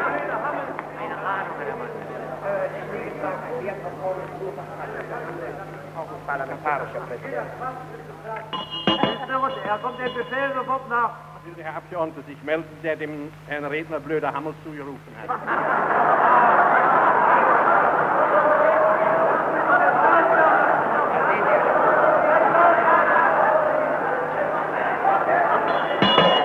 Der Umgangston, Augenblick. Herr Abgeordneter Simon Schwaben, ich rufe Sie zur Ordnung. Augenblick. der Ton, während der Rede des Herrn Abgeordneten Göring dem Herrn Polizeivizepräsidenten Dr. Weiß von dieser Seite Isidor zugerufen worden. Will der Abgeordnete sich melden, der das nicht ruft?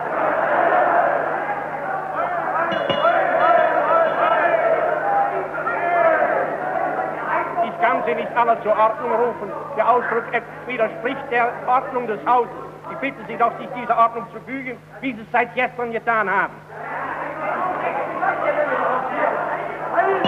Lege, wie gesagt, ich lege weiter keinen Wert drauf, auf den Umgangston einzugehen, der in Ihren Reihen üblich ist. Eine Regierung, die nach unserer Auffassung innen-, außen- und wirtschaftspolitisch jede Schlacht verloren hat und weiter verliert, kann kein Vertrauen mehr beanspruchen.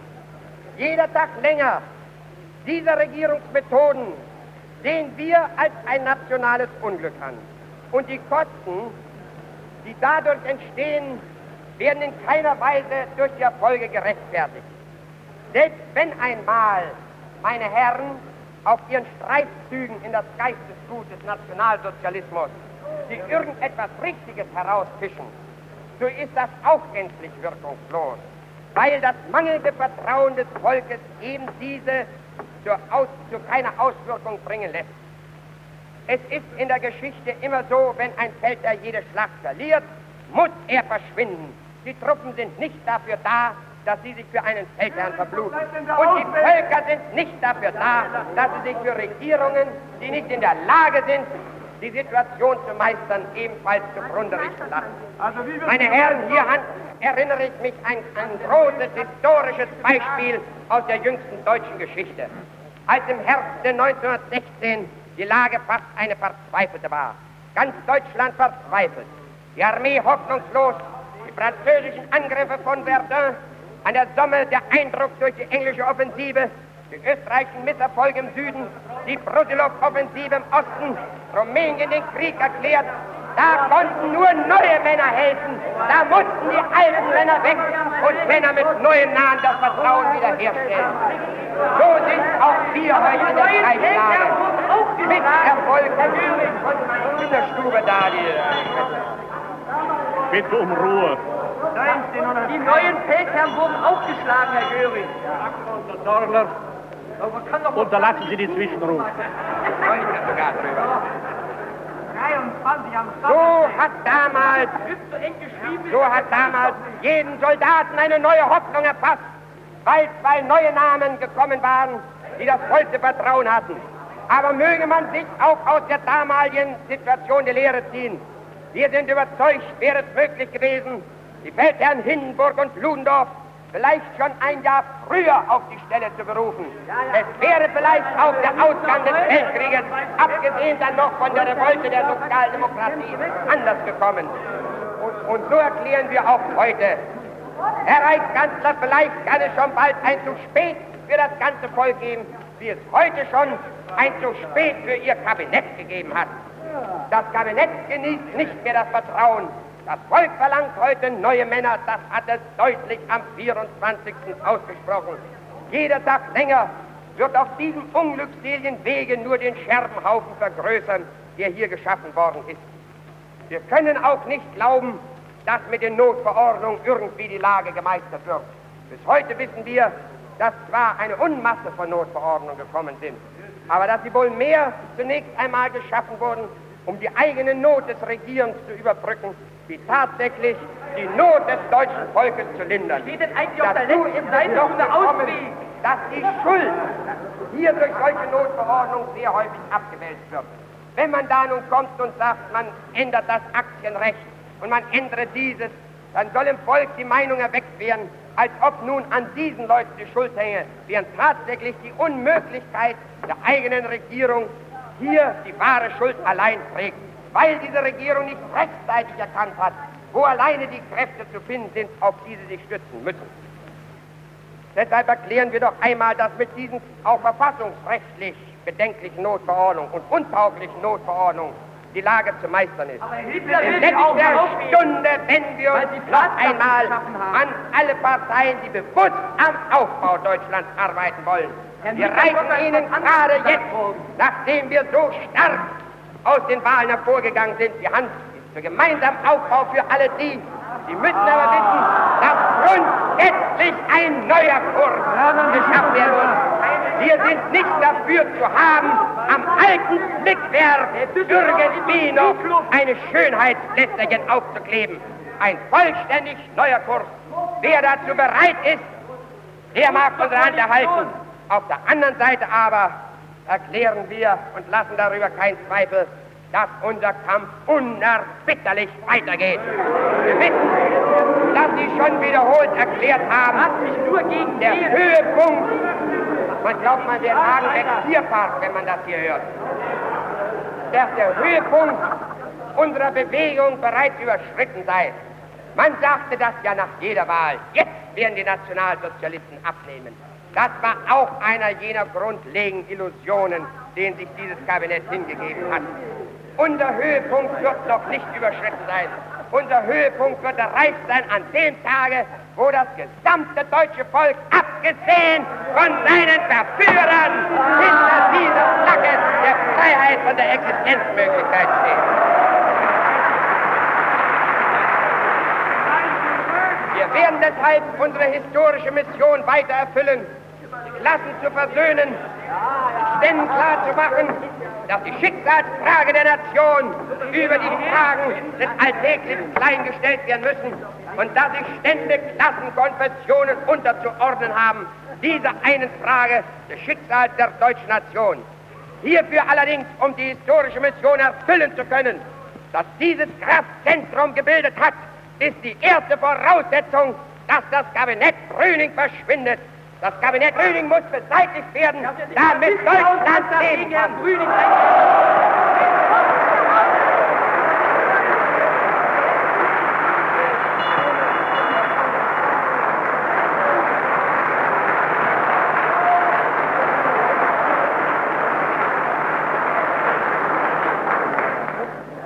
Zur Geschäftsordnung hat das Wort der Herr Abgeordnete Dr. Frick. Ich möchte den Herrn Präsidenten nicht feststellen, dass der Herr Polizeivizepräsident Weiß hier auf der Tribüne des Reichstags Seine Ansicht, seine Ansicht wird auf viele Mitglieder dieses Hauses ausweisen und sehr die Ordnung auf.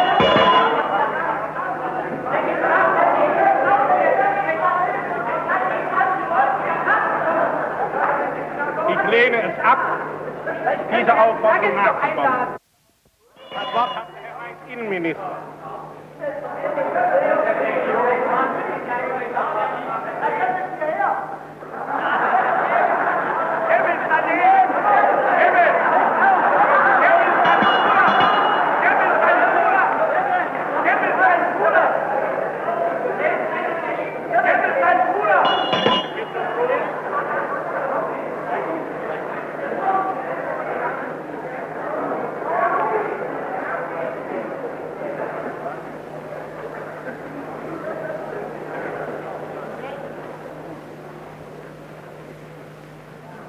Meine Damen und Herren, wenn der Herr Abgeordnete Göring dem Herrn Reichskanzler und mir den Vorwurf gemacht hat, dass wir durch das Verbot der SA und SS die moralische Abrüstung des Freiheitswillens herbeigeführt hätten. So muss ich dagegen auf das Ernsteste Verwahrung einlegen. Mir fehlen die Worte, Herr Göring. Soweit sollten Sie mich kennen, Herr Göring. Und ich verbitte mir das. Sie kennen mich nicht ganz genau.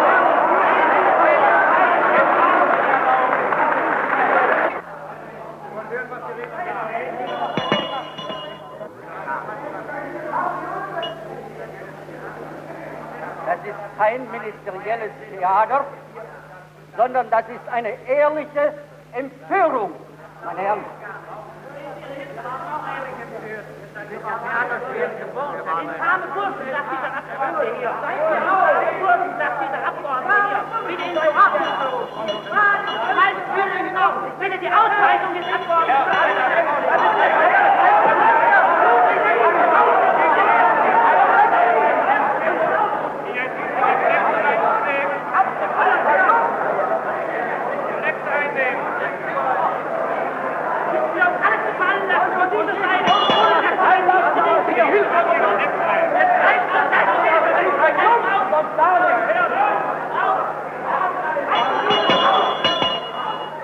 Ersuchen die Abgeordneten, die Plätze einzunehmen.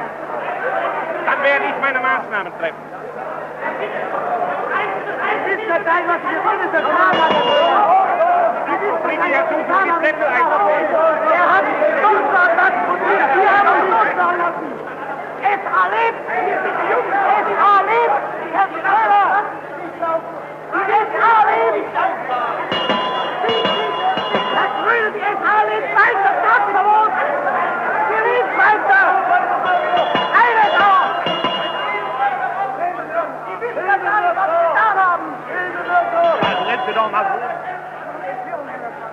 Herr Abgeordneter Dr. Mierendorf, ich rufe Sie zur Ordnung. Herr Abgeordneter Heinels, ich rufe Sie zur Ordnung. Bitte die Plätze einzunehmen.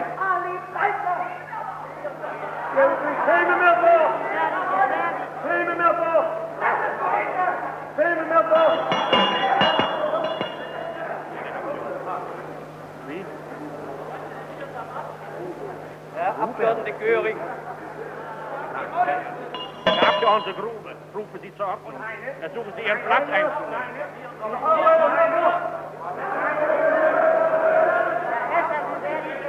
Nun nehmen Sie Ihre Plätze ein.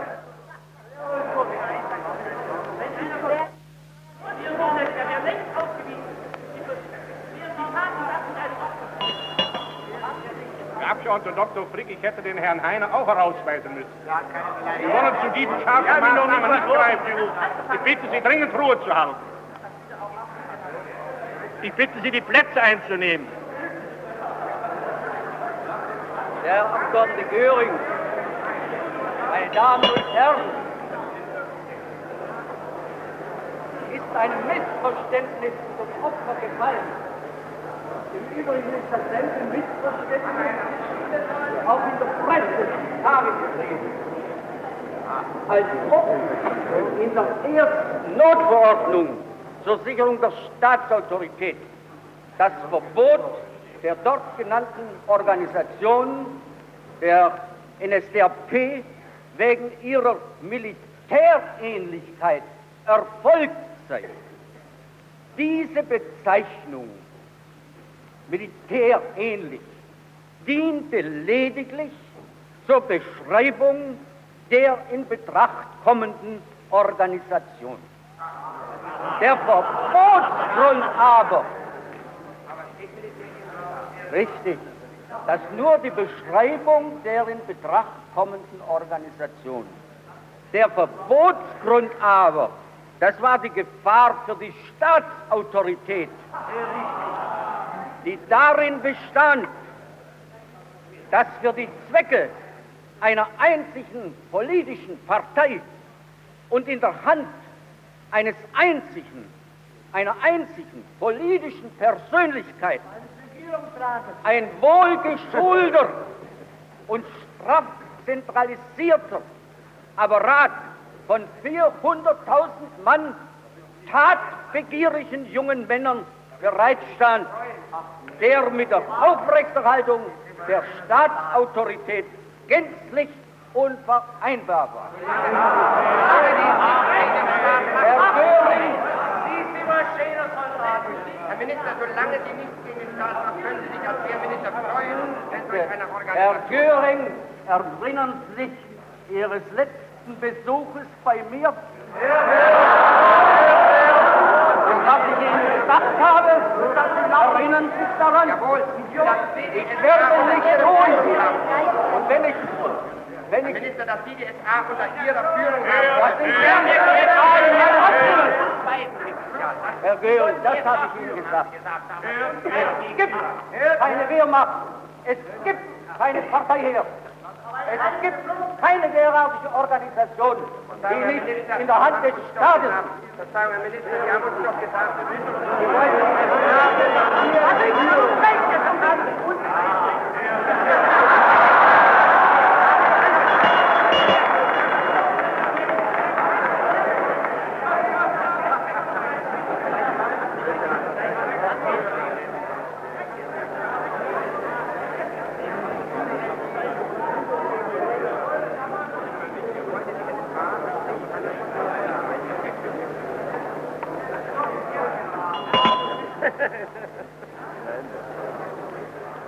meine Damen und Herren, hat Herr Göring auch den Vorwurf äh, wiederholt, dass unter außenpolitischem Druck die Maßnahmen äh, in der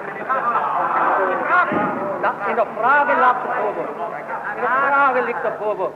Aber selbstverständlich, Herr Göring, das ist ja doch, das ist ja doch Ihre Methode. Ihre Methode. Herr Minister, sehen Sie, wir klatschen.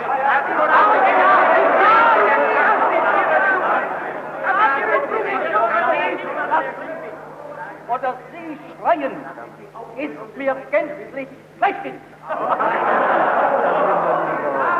Weder Sie imponieren mir, noch diese Herren imponieren.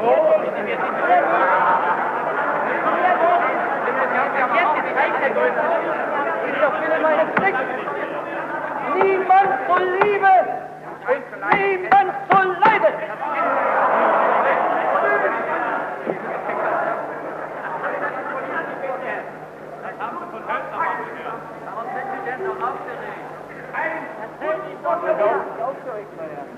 Ich sage Ihnen bloß sehr deutlich meine Meinung und beschränke mich noch sehr gegenüber den, den äh, rhetorischen, äh, ausschmückenden Phrasen, die mein Herr Vorredner gebraucht hat. Nun, meine Herren, muss ich von vornherein mal auf eine Sache doch sehr ernst zu sprechen kommen. Der Herr Abgeordnete Göring. Wer kam denn noch außer ihn? Hat in außerordentlich warmer Weise Warmen, das ist der Das ist doch, das ist doch, das ist doch, die warme Weise, die warme Weise, die warme Weise, die warme Ader.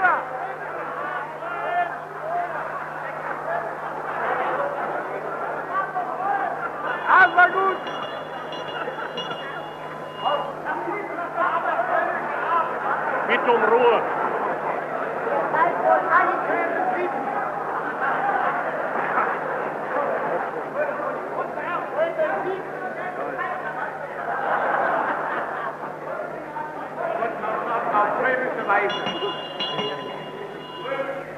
Herr Abgeordneter Göring hat in außerordentlich warmer Weise die vaterländische Gesinnung der jungen Leute in den SA gerühmt.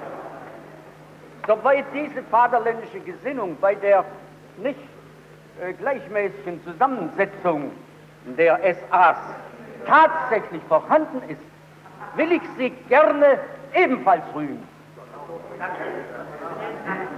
Aber wie steht's denn mit den Reden der Führer? Ich will nur mit wenigen Worten auf die Hitlerrede in Lauenburg hinweisen.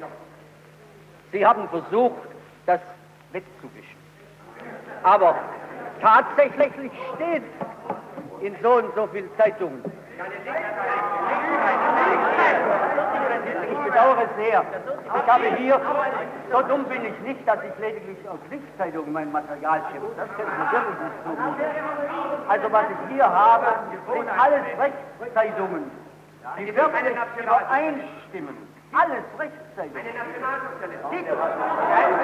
Hitler. Eine Linkszeitung. Hitler. Hitler-Zeitung. Titelzeitung, Herr Minister. Denn dann ist es doch nur es zu einer Hitler-Zeitung. So und so viel Rechtszeitungen.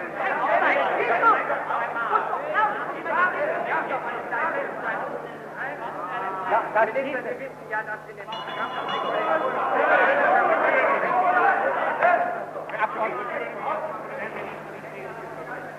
Ja, bitte, ich vertrete hier die Ehre meines Führers. Ich vertrete die Ehre meines Führers. Wie Ihr ganzes Parlament. Sie zum zweiten Mal zur Ordnung. Machen Sie auf die Folien des dritten Ordnungsrufes aufmerksam. Will das nur konstatiert haben. Nun aber wissen Sie ja alle, meine Herren, dass der Dr. Graf von der Gold in seiner Zeitschrift Die Diktatur genau in demselben Sinne gesprochen hat.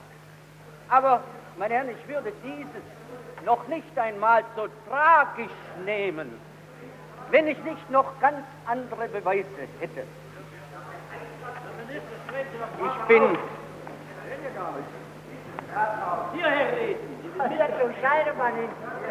Leider nicht in der Lage, diese verschiedenen Originalbefehle, die in unsere Hände gefallen sind, diese Originalbefehle im Wortlaut hier vorzulesen. Aber auf die Gefahr hin, meine Herren, Warum die dass Schonung? daraus auch anderer Schaden entsteht, einmal muss klar und deutlich ges gesprochen werden. Hier steht in diesem Befehl, meine Herren, schwarz auf weiß, kleine polnische Banden sind abzuwehren. Sobald ein Marsch regulärer Truppen erkannt, rückt die SA von selbst oder auf Befehl der Untergruppe sowieso in die befohlene Bereitstellungsräume ab.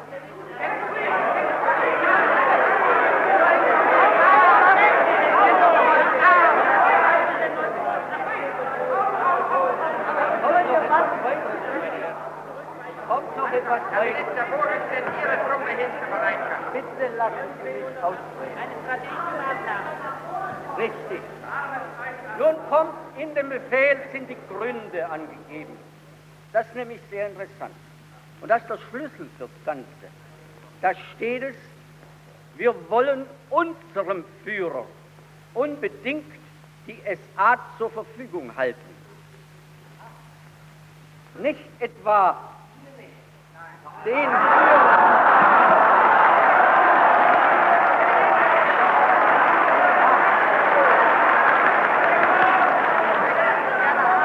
Junger Herr,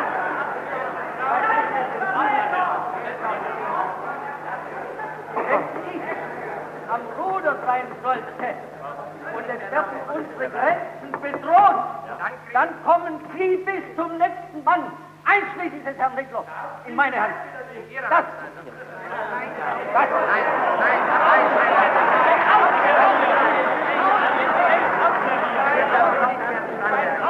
Wir wollen nicht nochmal ein November 1904 erleben. Sie bekommen in Ihre Hand Jawohl. einen blauen Brief. Wenn wir hier angegriffen werden, dann haben wir Verantwortung. Na Göppel, Sie kommen doch nicht. In Ihrer Hand liegt. Nein. Dann haben wir von vornherein verhaftet.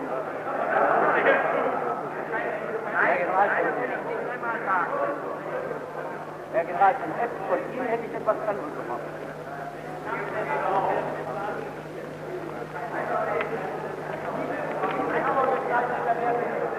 Nun, meine Herren,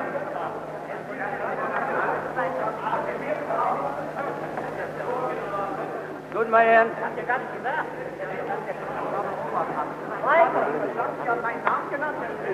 ich habe gesagt, von Ihnen hätte ich etwas anderes gemacht. Wir von Ihnen auch. Wir von Ihnen auch. Herr Abgeordneter von F., ich ersuche Sie, Ihren Platz einzunehmen und den Herr Minister Minister nicht zu spricht nicht mir, Herr Präsident.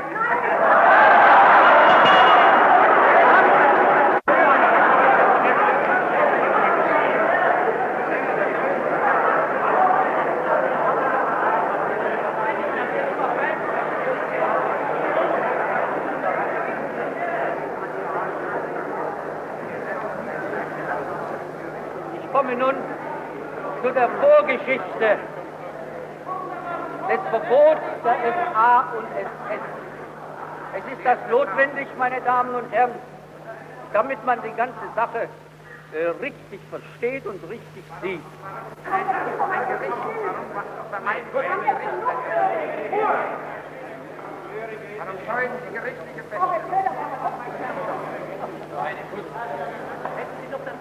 Schon vor, schon vor langen Monaten,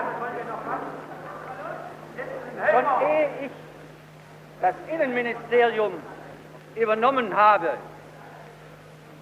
war bei mir gar kein Zweifel, dass auf die Dauer die SAs unmöglich geduldet werden könnten. Warten Sie ruhig ab, kommt auch noch dran. Und mit mir waren alle meine Ratgeber und Mitarbeiter einverstanden.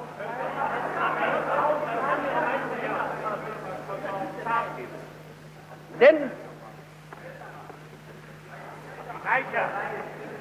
machen Sie doch nicht so törichte Witze. Das steht Ihnen ja gar nicht, meine Herren, wenn Sie solche Witze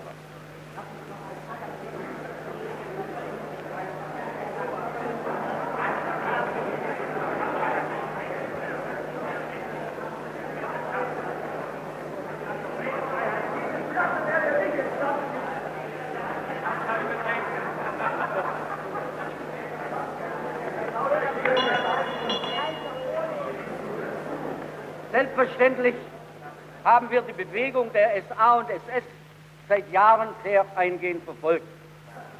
Und es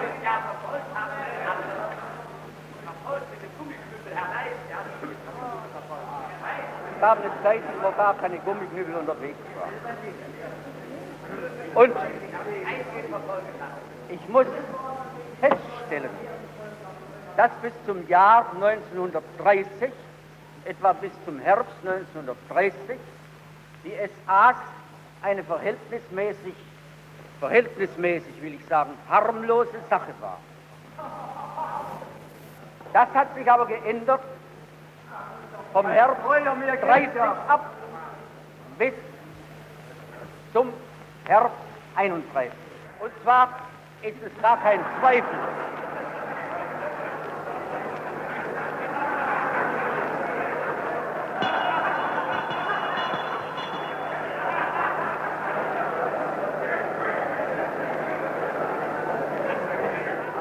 zwar ist es gar kein Zweifel, Wir suchen Ruhe. dass das Verdienst daran einerseits Herrn Hitler, aber vor allem dem Hauptmann Röhm zukommt. Mit dessen Erscheinen bei den SAs ist ein ganz anderer Zug in die Sache hineingekommen.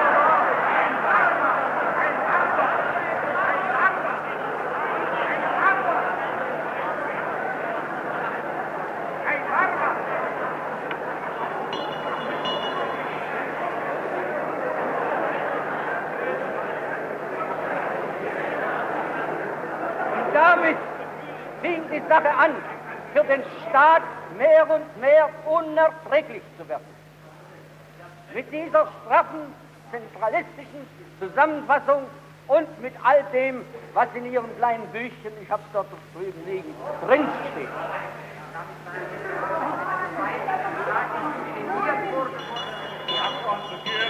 Sie verstehen Zwingen das Sie ganz mich nicht, gut. Sie herauszuweisen. Sie verstehen das ganz gut und können sich das ganz alleine selbst beantworten.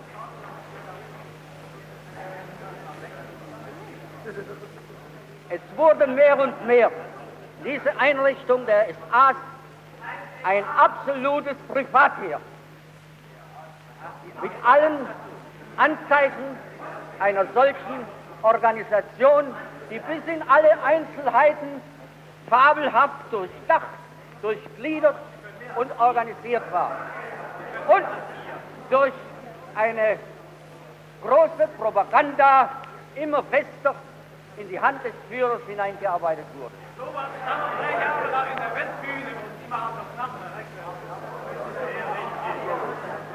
Und damit wurde die Gefahr für den Staat außerordentlich groß, meine Herren. Denn trotz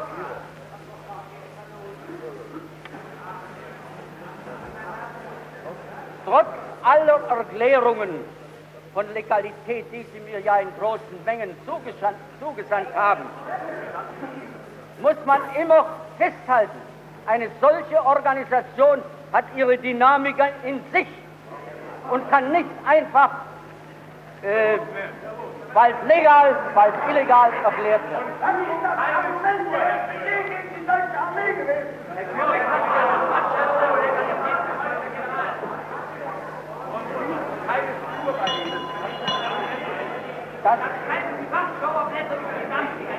Das, das betrifft die Angelegenheit, die wir hier zu besprechen haben, absolut nicht. Sondern hier handelt es sich nur um den Staat im Staate, den Sie gebildet haben. Den Staat gegen den Staat. Und wenn Sie hundertmal das nicht wahrhaben wollen, so ist es aus Ihrer ganzen Entwicklungsgeschichte tatsächlich so.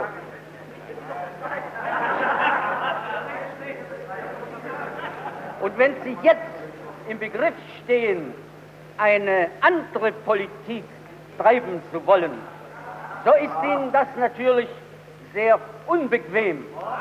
Und Sie müssen absolut das ableugnen, dass Sie jemals, jemals auch nur die leiseste Idee gehabt haben.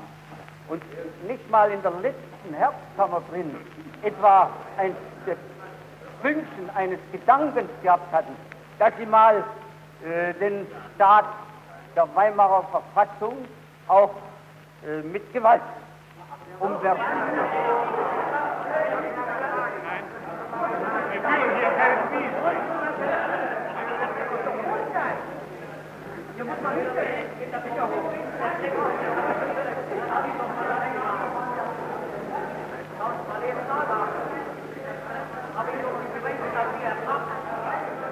Was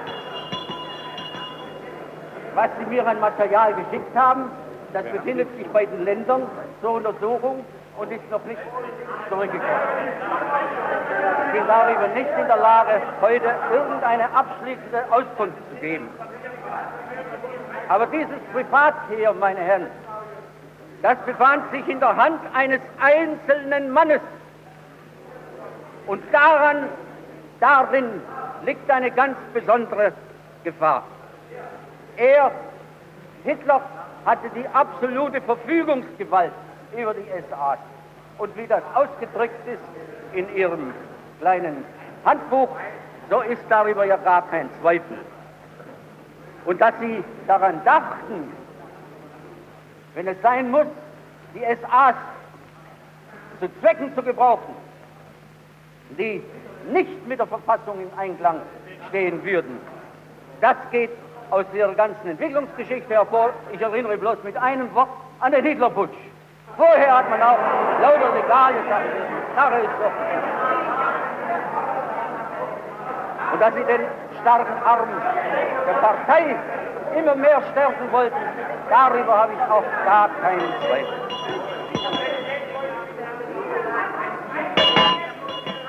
Abgeordnete Göring, ich ersuche Sie zum letzten Mal zu schweigen. Das muss ich hier rausweisen. Ich möchte nicht zu diesen Maßnahmen schreiben.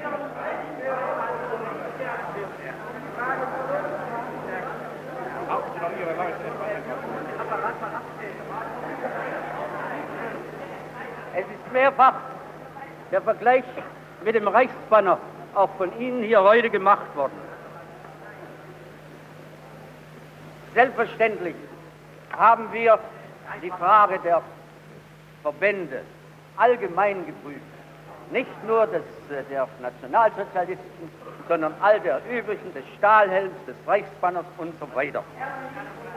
Ich will vom Stahlhelm will ich heute nicht reden, da äh, darüber kein Wort gefallen ist.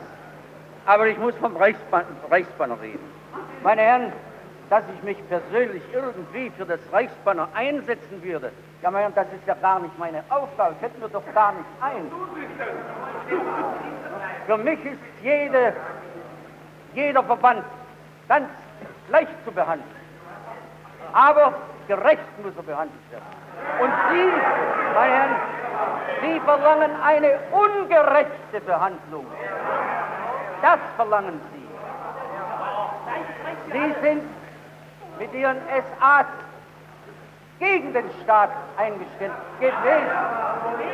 Das Reichsbanner hat zu keiner Stunde etwa eine Putschabsicht gehabt oder die Absicht gehabt, gegen den Staat vorzugehen, sondern ganz im Gegenteil. Es wird mir der Name Mule zugerufen, wenn ich richtig gehört habe. Ich weiß es nicht. Ja, diese Angelegenheit ist durch den vorgesetzten Minister eingehend untersucht worden.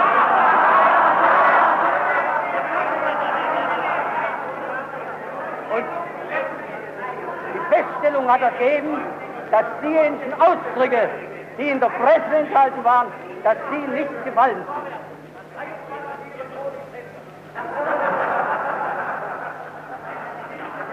Das Reichsbanner ist satzungsgemäß überparteilich.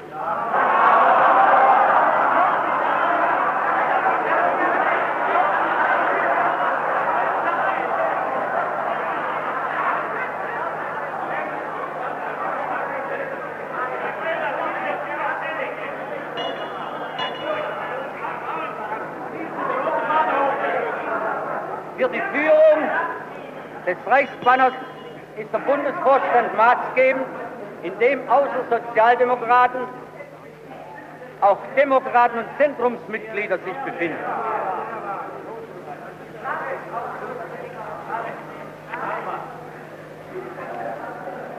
Das Reichsbanner bejaht den Staat der Weimarer Verfassung. Darüber ist gar kein Zweifel.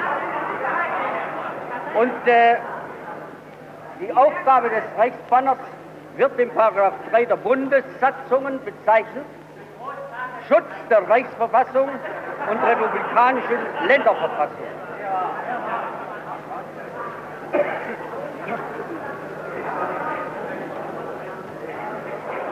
Die SAs dagegen, die haben in scharfe Konkurrenz gestanden zum Staate. Und was wollten sie denn mit dieser Organisation? Wenn nicht, sobald sie an die Macht gekommen wären, sich auf diese SAs zu stützen und aus den SS die Polizeiorgane zu bilden.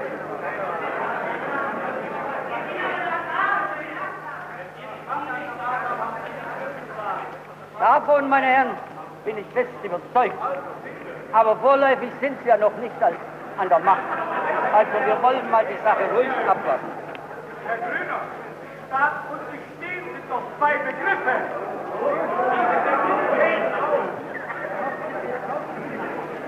Also ich glaube, meine Herren, man kann wirklich das Reichsbanner mit den SAs nicht vergleichen.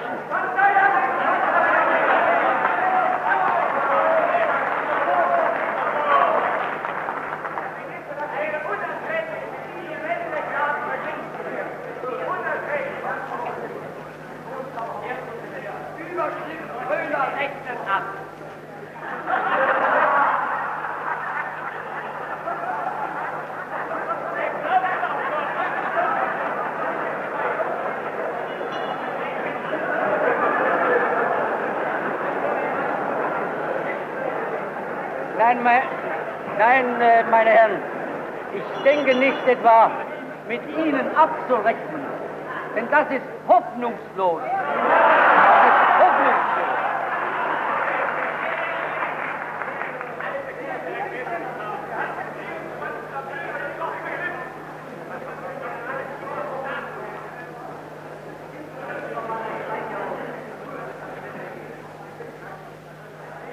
Ich habe aber die Pflicht, hier eine Erklärung abzugeben.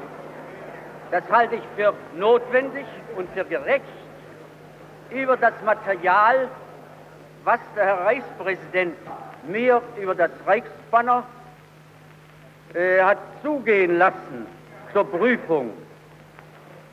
Die Prüfung hat folgendes Ergebnis gehabt. Diese Prüfung habe ich, dieses Ergebnis habe ich dem Herrn Reichspräsidenten vorgetragen. In dem Material ist eine Parallelität zwischen den aufgelösten Organisationen der NSDAP und dem Reichsbanner behauptet, die zur Auflösung des Reichsbanners führen müsse. Im Einzelnen ist dem Reichsbanner zur Last gelegt, erstens Anmaßung polizeilicher Befugnisse, zweitens Anmaßung militärischer Befugnisse und drittens Vorbereitung für einen Umsturz. Zum ersten Punkt. Zum ersten Punkt. Anmaßung polizeilicher Befugnisse. Das Material berichtet von Erklärungen gewisser Persönlichkeiten, wonach das Reichsbanner sich zur Verstärkung der Polizei zum Zwecke der Bekämpfung nationalsozialistischer Bestrebungen angeboten habe. Dies, bitte seien Sie.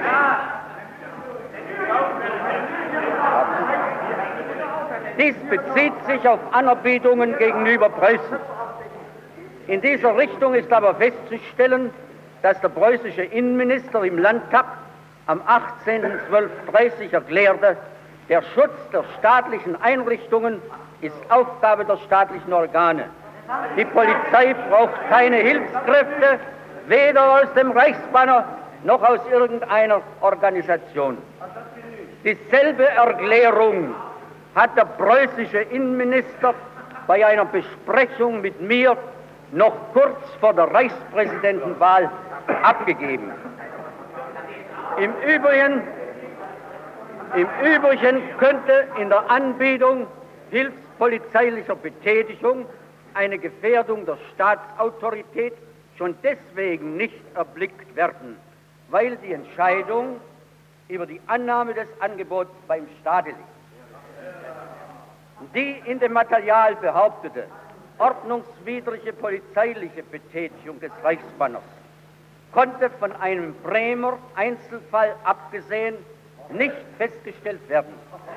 Im Falle des Bürgermeisters Worchlange-Wiesen hat dieser, der selbst nicht Mitglied des Reichsbanners ist, als Ortspolizeibeamter zwei Personen, deren Mitgliedschaft beim Reichsbanner er nicht kannte, zur Hilfe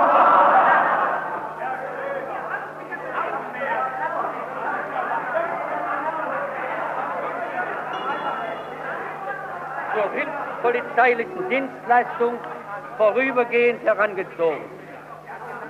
Im Übrigen ist dieser Fall durch die thüringische Regierung ja sofort zur Untersuchung aufgegriffen worden. Also warten Sie das Ergebnis dieser Untersuchung. Die übrigen Mitteilungen des Materials berichten, wie allgemein bekannt ist, dass nach den Septemberwahlen 1930 die Schutzformationen Schufos des Reichsbanners gemäß einem von vornherein den Behörden zur Kenntnis gebrachten technischen Führer eine Ausbildung erhielten, die zum Teil derjenigen der SA nachgebildet war und bezweckte, gegenüber dem quantitativ und technisch immer stärker entwickelten SA den Schutz von Versammlungen und Kundgebungen sowie die Bekämpfung nationalsozialistischer Putschversuche sicherzustellen. Obwohl die Betätigung der Schufos im Einverständnis, obwohl die Betätigung der Schufos im Einverständnis mit den staatlichen Organen erfolgen sollte, rief das lebhaftere Auftreten der Schufos Befürchtung von Einseitigkeiten in solchen Volkskreisen hervor, die dem Reichsbanner ablehnend gegenüberstehen. Durch die erfolgte Auflösung der Schufos sind diese Befürchtungen gegenstandlos.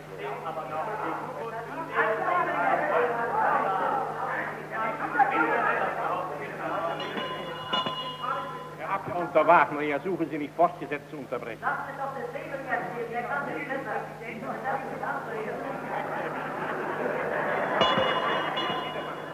Zum zweiten Punkt. Herr Abgeordneter Wiedemann, ich rufe Sie zur Ordnung. Anmaßung militärischer Befugnisse. Mal zur Ordnung. Die Nach Anmaßung militärischer Befugnisse. Die Nachprüfung hat keinerlei Anhaltspunkte dafür ergeben, dass militärische Befugnisse von Seiten des Reichsbanners in Anspruch genommen worden sind. Bei den Angaben des Materials handelt es sich auch hier um die erwähnte Ausbildung der Schufos zu schlagfertiger Abwehrbereitschaft, teilweise auch um Vorbereitung der Nothilfe des Reichsbanners bei Hochwassergefahr und Waldbränden, wozu die Behörden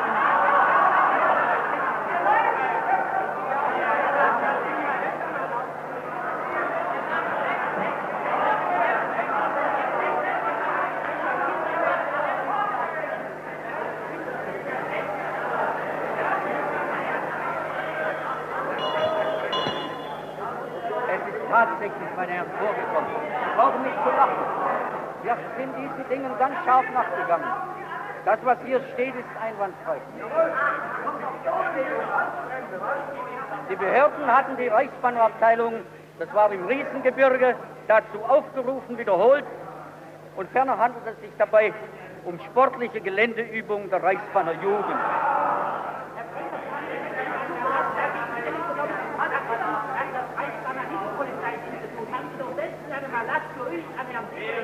Daraufhin hat Herr Severing mir ganz loyal diese Antwort gegeben. Ich habe, ich habe nicht, ich habe nicht das gerügt, das habe nicht feststellen können, dass solche Hilfsleistungen vorgekommen seien, sondern ich habe der, der Presse entnommen das. Und dann habe ich den deutschen Innenminister aufgefordert, darüber zu berichten. Das ist geschehen und alles ganz ordentlich. Ja, meine Herren, dass Sie natürlich dem Reichsbanner nicht grün sind, das ist ja ganz klar. Das ist ja ganz klar. Aber ich muss der Sache gerechterweise nachgehen und nicht einseitig. Dann dritter Punkt, Vorbereitung für einen Umsturz. Die Nachprüfung hat ergeben, dass es sich fast ausnahmslos um Betätigung des Reichsbanners zur Verteidigung der Verfassung handelte. Das Material gibt meist Sätze aus Reden von Mitgliedern oder Freunden des Reichsbanners wieder, die im politischen Tageskampf gefallen sind und zum Teil keinesfalls gebilligt werden können.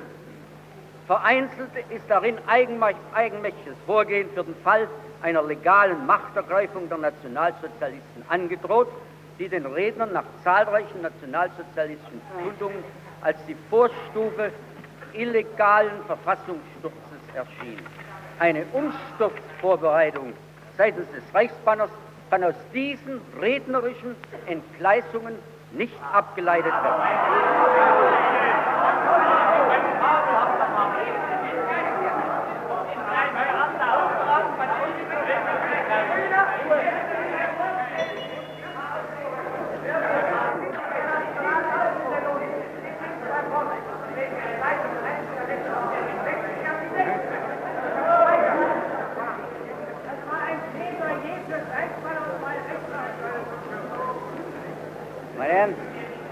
Wenn ich Ihre Entgleisungen aufzeichnen wollte, die bei Ihnen schon vorgekommen sind, bei Ihren zahlreichen Reden, da würde doch Himmel nicht ausreichen, um das alles unterzubringen.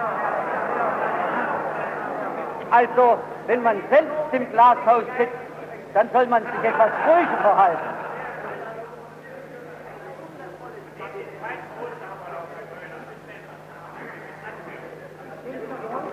Zusammenfassend muss gesagt werden, dass eine Gleichstellung des überparteilich organisierten Reichsbanners mit den aufgelösten Organisationen der NSDAP, also eine Auflösung des Reichsbanners wegen Gefährdung der Staatsautorität, nach den getroffenen Feststellungen nicht in Betracht kommen kann.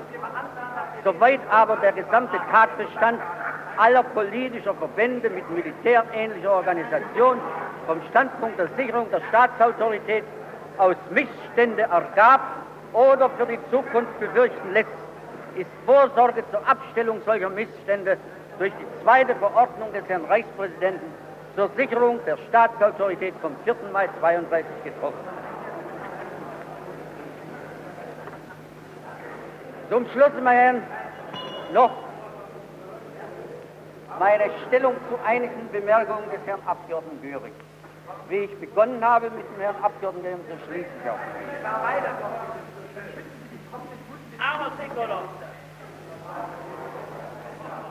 Der Abgeordnete Göring hat gemeint, ohne die SAs gäbe es keine Ordnung in Deutschland. Dieser These stelle ich die andere entgegen. Ohne die SAs hätten wir seit Jahren Ruhe und Ordnung in Deutschland.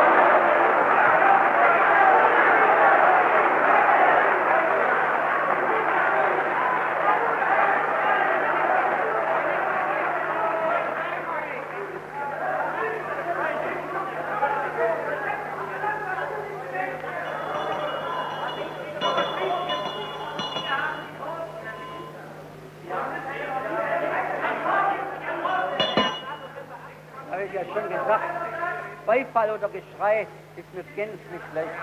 Das geht ganz klappen.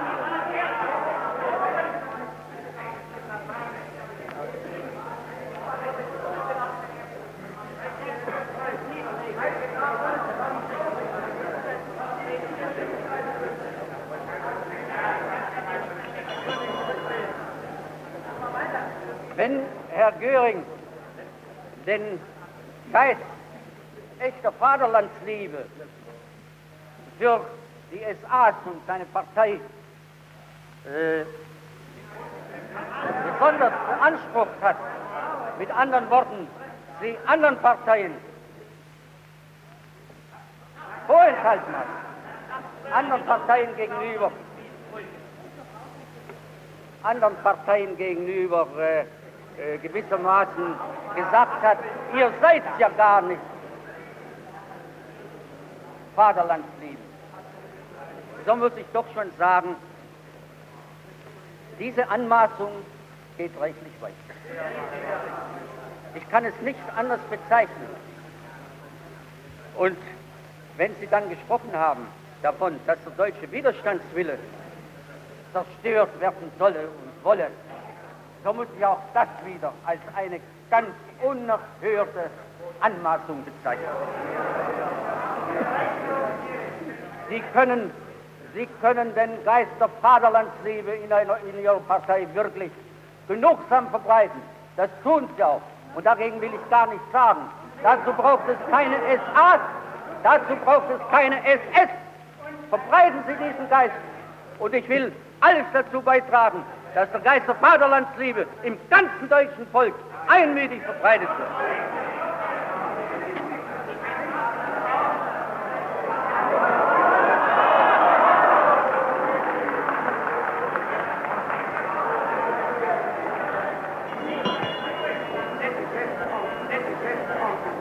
Zur Geschäftsordnung hat das Wort der Abgeordnete Strasser. Ich beantrage nach meiner Kommission, dass die Rede des Herrn Reichswehrministers durch Schallplatten in Deutschland verbreitet wird.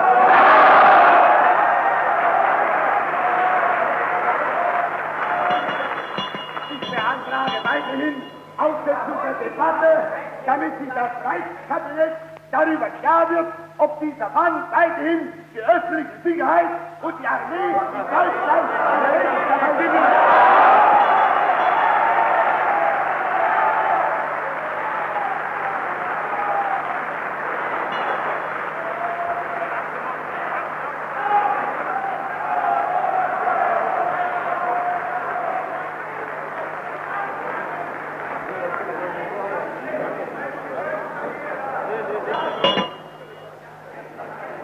Abgeordneter Strasser, Ihren ersten Antrag lehne ich ab, nehme ihn ernst. Wegen des zweiten Antrages weise ich Sie hiermit aus dem Hause.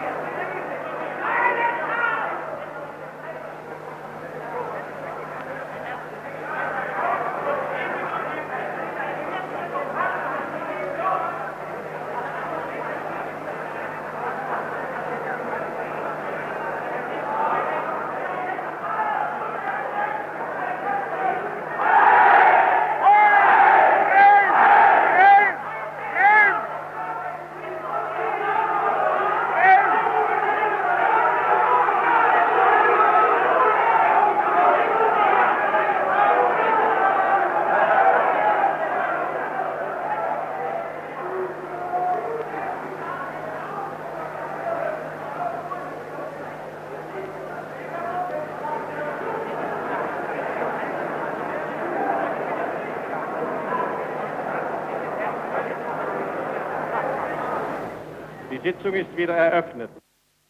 Inzwischen hat der Ältestenrat getagt und den Tatbestand festgestellt, der soeben zur Aufhebung der Sitzung geführt hat. Der Herr Abgeordnete Strasser hat nach dem jetzt vorliegenden Stenogramm Folgendes gesagt. Ich beantrage weiterhin Aussetzung der Debatte, damit sich das Reichskabinett darüber klar wird, ob dieser Mann weiterhin die öffentliche Sicherheit gewährleisten und die Armee in Deutschland führen soll.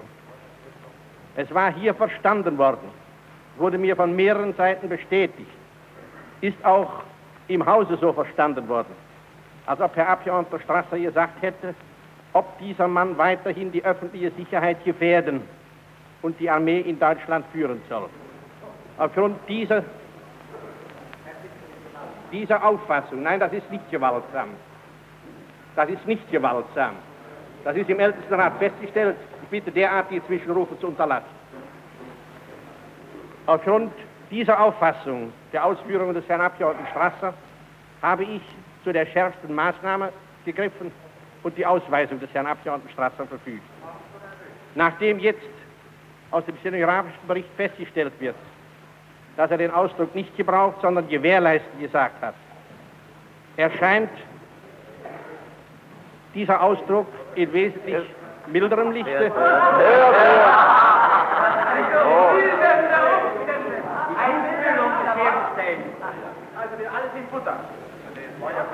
Und wird dieser Ausdruck mit einem Ordnungsruf gerügt.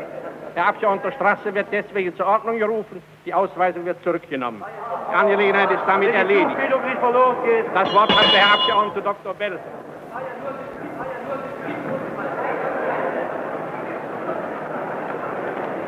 Meine Damen und Herren,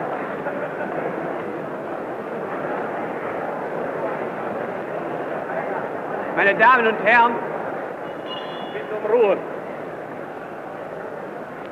Bei der überhitzten Atmosphäre unserer Innen- und Außenpolitik, die durch drei übermäßig erregte Wahlgänge sicherlich keine Entspannung gefunden hat, wird jeder verantwortungsbewusste Parlamentarier es als seine Gewissenspflicht erachten, von polemischen Erörterungen möglichst abzusehen, dagegen mit ruhiger Sachlichkeit und mit präziser Klarheit zu den wesentlichen Fragen Stellung zu nehmen.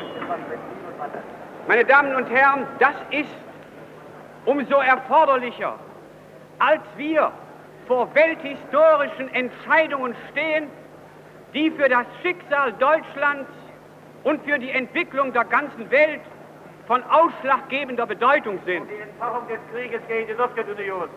Die Staatsmänner und Parlamentarier die Politiker und Wirtschaftler, die heute noch das Rollen der Lawinen überhören, machen sich vor der Weltgeschichte der einst der ungeheuren Verantwortung schuldig, das Beben, ein Beben des Erdballes verschuldet zu haben, das die Errungenschaften von Wirtschaft und Kultur aus Jahrtausenden in Trümmer schlägt.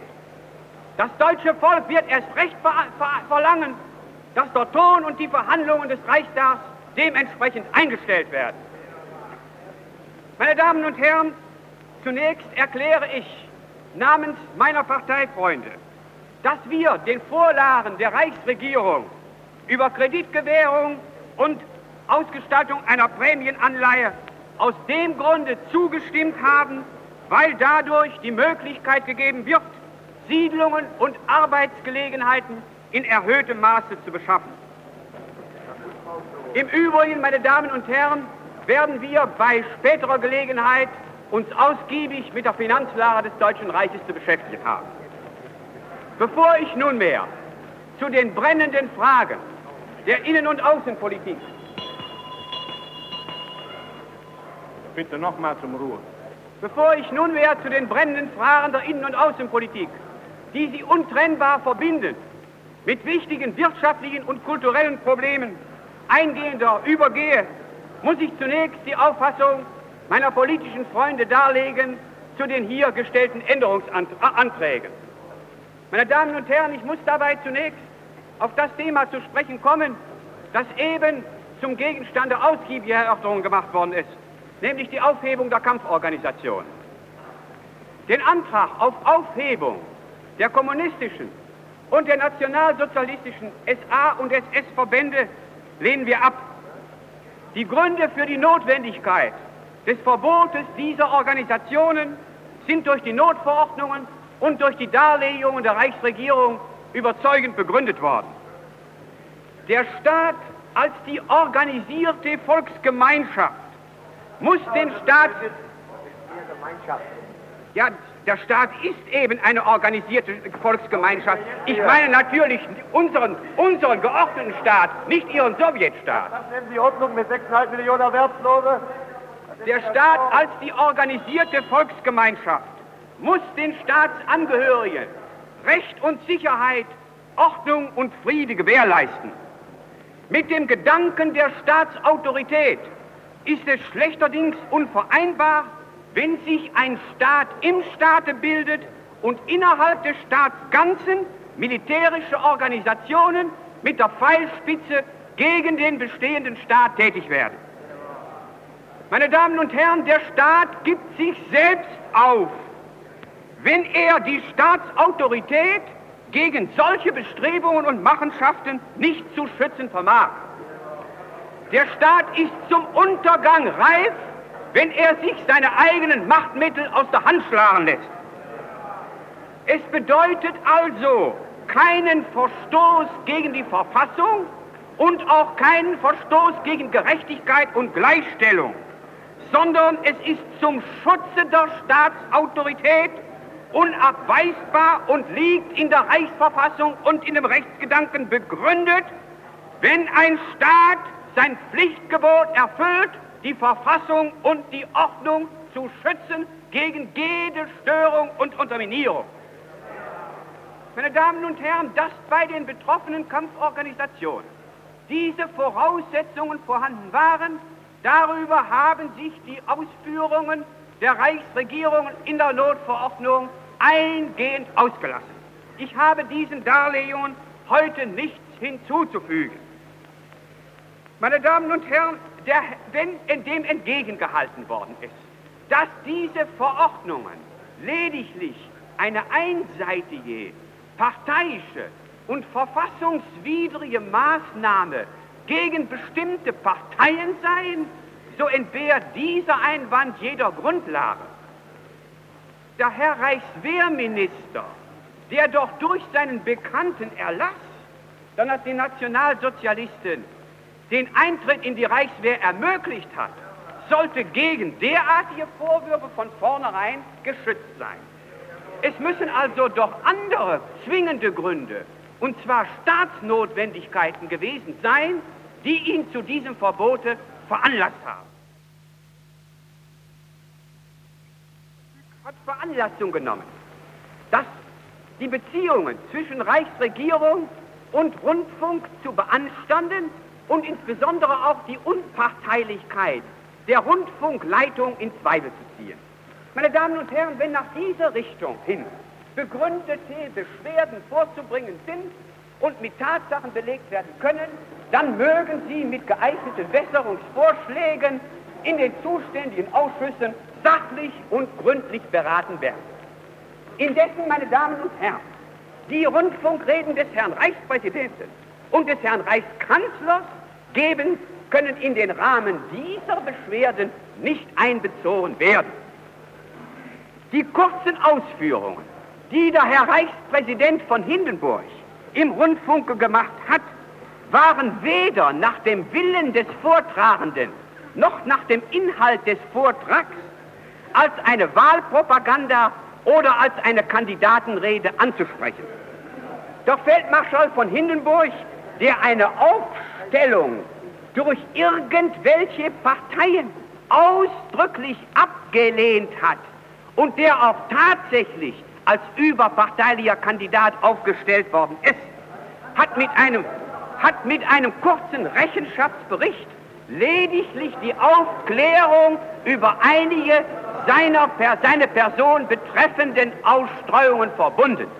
Dabei hat er als genaues Gegenteil einer Wahlpropaganda klar und deutlich zum Ausdruck gebracht, wer ihn nicht wählen wolle, der solle es bleiben lassen. Meine Damen und Herren, daraus die Schlussfolgerung zu ziehen, daraus die Schlussfolgerung zu ziehen, dass jeder Parteikandidat zum Rundfunk zugezogen werden müsse, um eine Wahlkandidatenrede zu halten und seine eigene Wahl zu propagieren? Meine Damen und Herren, das geht zu weit und würde den Un das würde das würde Herr Kollege Strick, das würde tatsächlich den Vorwurf rechtfertigen, dass der unparteiische Rundfunk, der der Aufklärung und Volksbildung dienen soll, in einen reinen, in einen rein parteipolitischen Wahlpropagandafunk umgebildet werden würde. Meine Damen und Herren, auch, auch die Rede des Herrn Reichskanzlers gibt zu derartigen Erörterungen keinen Anlass. Denn auch der Herr Reichskanzler, meine Damen und Herren, hat seine Ausführungen im Rundfunke frei von jeden parteipolitischen Tendenzen gemacht. Es, es ist ihm lediglich darum zu tun gewesen. Und das ist das Recht und gegebenenfalls die Pflicht des leitenden Staatsmanns, dem deutschen Volke eine. Ja, Herr Kollege, ich, ich will das auch mal sagen. Das darf ich mal eben sagen. Herr, Herr Kollege Göring, Herr Kollege Göring, diesmal stimme ich mit Ihnen überein. Ich hätte es dringend gewünscht, dass die ganzen Verhandlungen von damals durch Rundfunk dem ganzen deutschen Volke mitgeteilt worden wären. Das deutsche Volk hätte dann allerdings eine Aufklärung über manche Verhältnisse bekommen, die manchen nicht sehr erwünscht gewesen wären. Warum haben Sie das denn nicht getan? Ja, äh, Herr Kollege, Herr Göbbels. Ja, bitte schön. Der Reichskanzler hat uns in seiner Rede angegriffen. Gleich danach habe ich gesprochen. Ja. Angriffsrede des Herrn Reichskanzlers wurde auf alle Sender übertragen. Meine Rede habe ich Herr Goebbels, Herr Goebbels, wenn ich Gelegenheit gehabt hätte oder wenn ich irgendwelchen Einfluss gehabt hätte, verlassen Sie sich darauf, ich hätte dafür gesorgt, dass Ihre Rede im ganzen Rundfunk verbreitet wird. Und nun, meine Damen und Herren, aber ich will mich von jeder Polemik freihalten, Herr Kollege, ich bin, Sie haben mich gefragt und deswegen antworte ich ruhig und sacht. Nun, meine Damen und Herren, ist ein weiterer Antrag gestellt worden auf Auflösung des Reichstags. Die Antrag. Bitte? Ja, einige sind allerdings zum Verschwinden reif, Herr Kollege. Ja. Meine Damen und Herren, dem Antrag, die Auflösung des Reichstages herbeizuführen, müssen wir unsere Zustimmung versagen. Die Legis ja, ich will Ihnen gleich auch meine Gründe sagen. Die Legislaturperiode des Reichstages, meine Damen und Herren, dauert bekanntlich vier Jahre, von denen bisher erst noch nicht 20 Monate verflossen sind. Nun hat allerdings ja nach der Reichsverfassung der Reichspräsident das Recht, ja, ich glaube, dass Sie allerdings von dem Geiste der Verfassung keine Spur mitgebracht haben. Im Übrigen, meine Herren, darf ich doch eines mal antworten nach einer Seite. Ich bin gern bereit, auf logische Zwischenrufe zu antworten, aber nicht auf pathologische.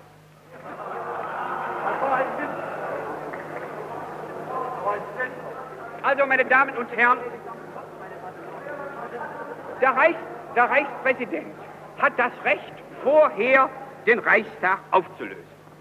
Aber der Reichspräsident wird von dieser diskretionären Ermessungsbefugnis in Wahrung des Geistes und des Zweckes der Verfassung nur dann Gebrauch machen können, wenn zwingende Gründe, insbesondere wichtige Abstimmungen, die Annahme rechtfertigen, dass der gegenwärtige Reichstag infolge seiner Zusammensetzung nicht imstande ist, die entscheidenden Staatsaufgaben zu erfüllen. Dagegen lässt sich ohne diese Voraussetzungen das Verlangen nach einer Reichstagsauflösung nicht dadurch rechtfertigen, dass eine Neuwahl voraussichtlich eine andere Machtverteilung und eine anderweitige Gruppierung bringen werden. Diejenigen Parteien, die aus bestimmten Tendenzen heraus aus einer Neuwahl sich eine anderweitige Gruppierung und Machtverteilung versprechen, müssen folgeweise ihre Wünsche bis zum ordnungsmäßigen Ablauf der Legislaturperiode zurückstellen. Das ist Demokratie. Meine Damen und Herren, die, die Verantwortung dafür, dass nach drei so außerordentlich schweren und nervenaufpeitschenden Wahlgängen das deutsche Volk erneut vor eine vorzeitige Reichstagswahl gestellt wird, müssen wir ablehnen. Von dieser unserer, von dieser unserer grundsätzlichen Stellungnahme gehen wir als Hüter und Schützer der Verfassung nicht ab, obgleich wir, obgleich wir angesichts, obgleich wir angesichts der Wahlergebnisse von einer Neuwahl keinerlei Nachteile, sondern erheblichen Zuwachs versprechen Meine Damen und Herren, die ja, Herr Kollege Frick, Sie wissen, doch, Sie wissen aber doch auch nicht wahr, dass dieser Rückgang von drei Mandaten auf den Rückgang des, des, der, der, der gesamten Ziffern zurückzuführen ist. Herr Dr. Bell, Meine Damen und Herren, es ist nicht Ostern dazwischen bei einer Neuwahl. Bitte? Es ist nicht Ostern dazwischen bei einer Neuwahl. Ja, Herr Kollege, Herr Kollege, hoffentlich ist bei einer Neuwahl für manche aber Pfingsten von maßgebender Bedeutung.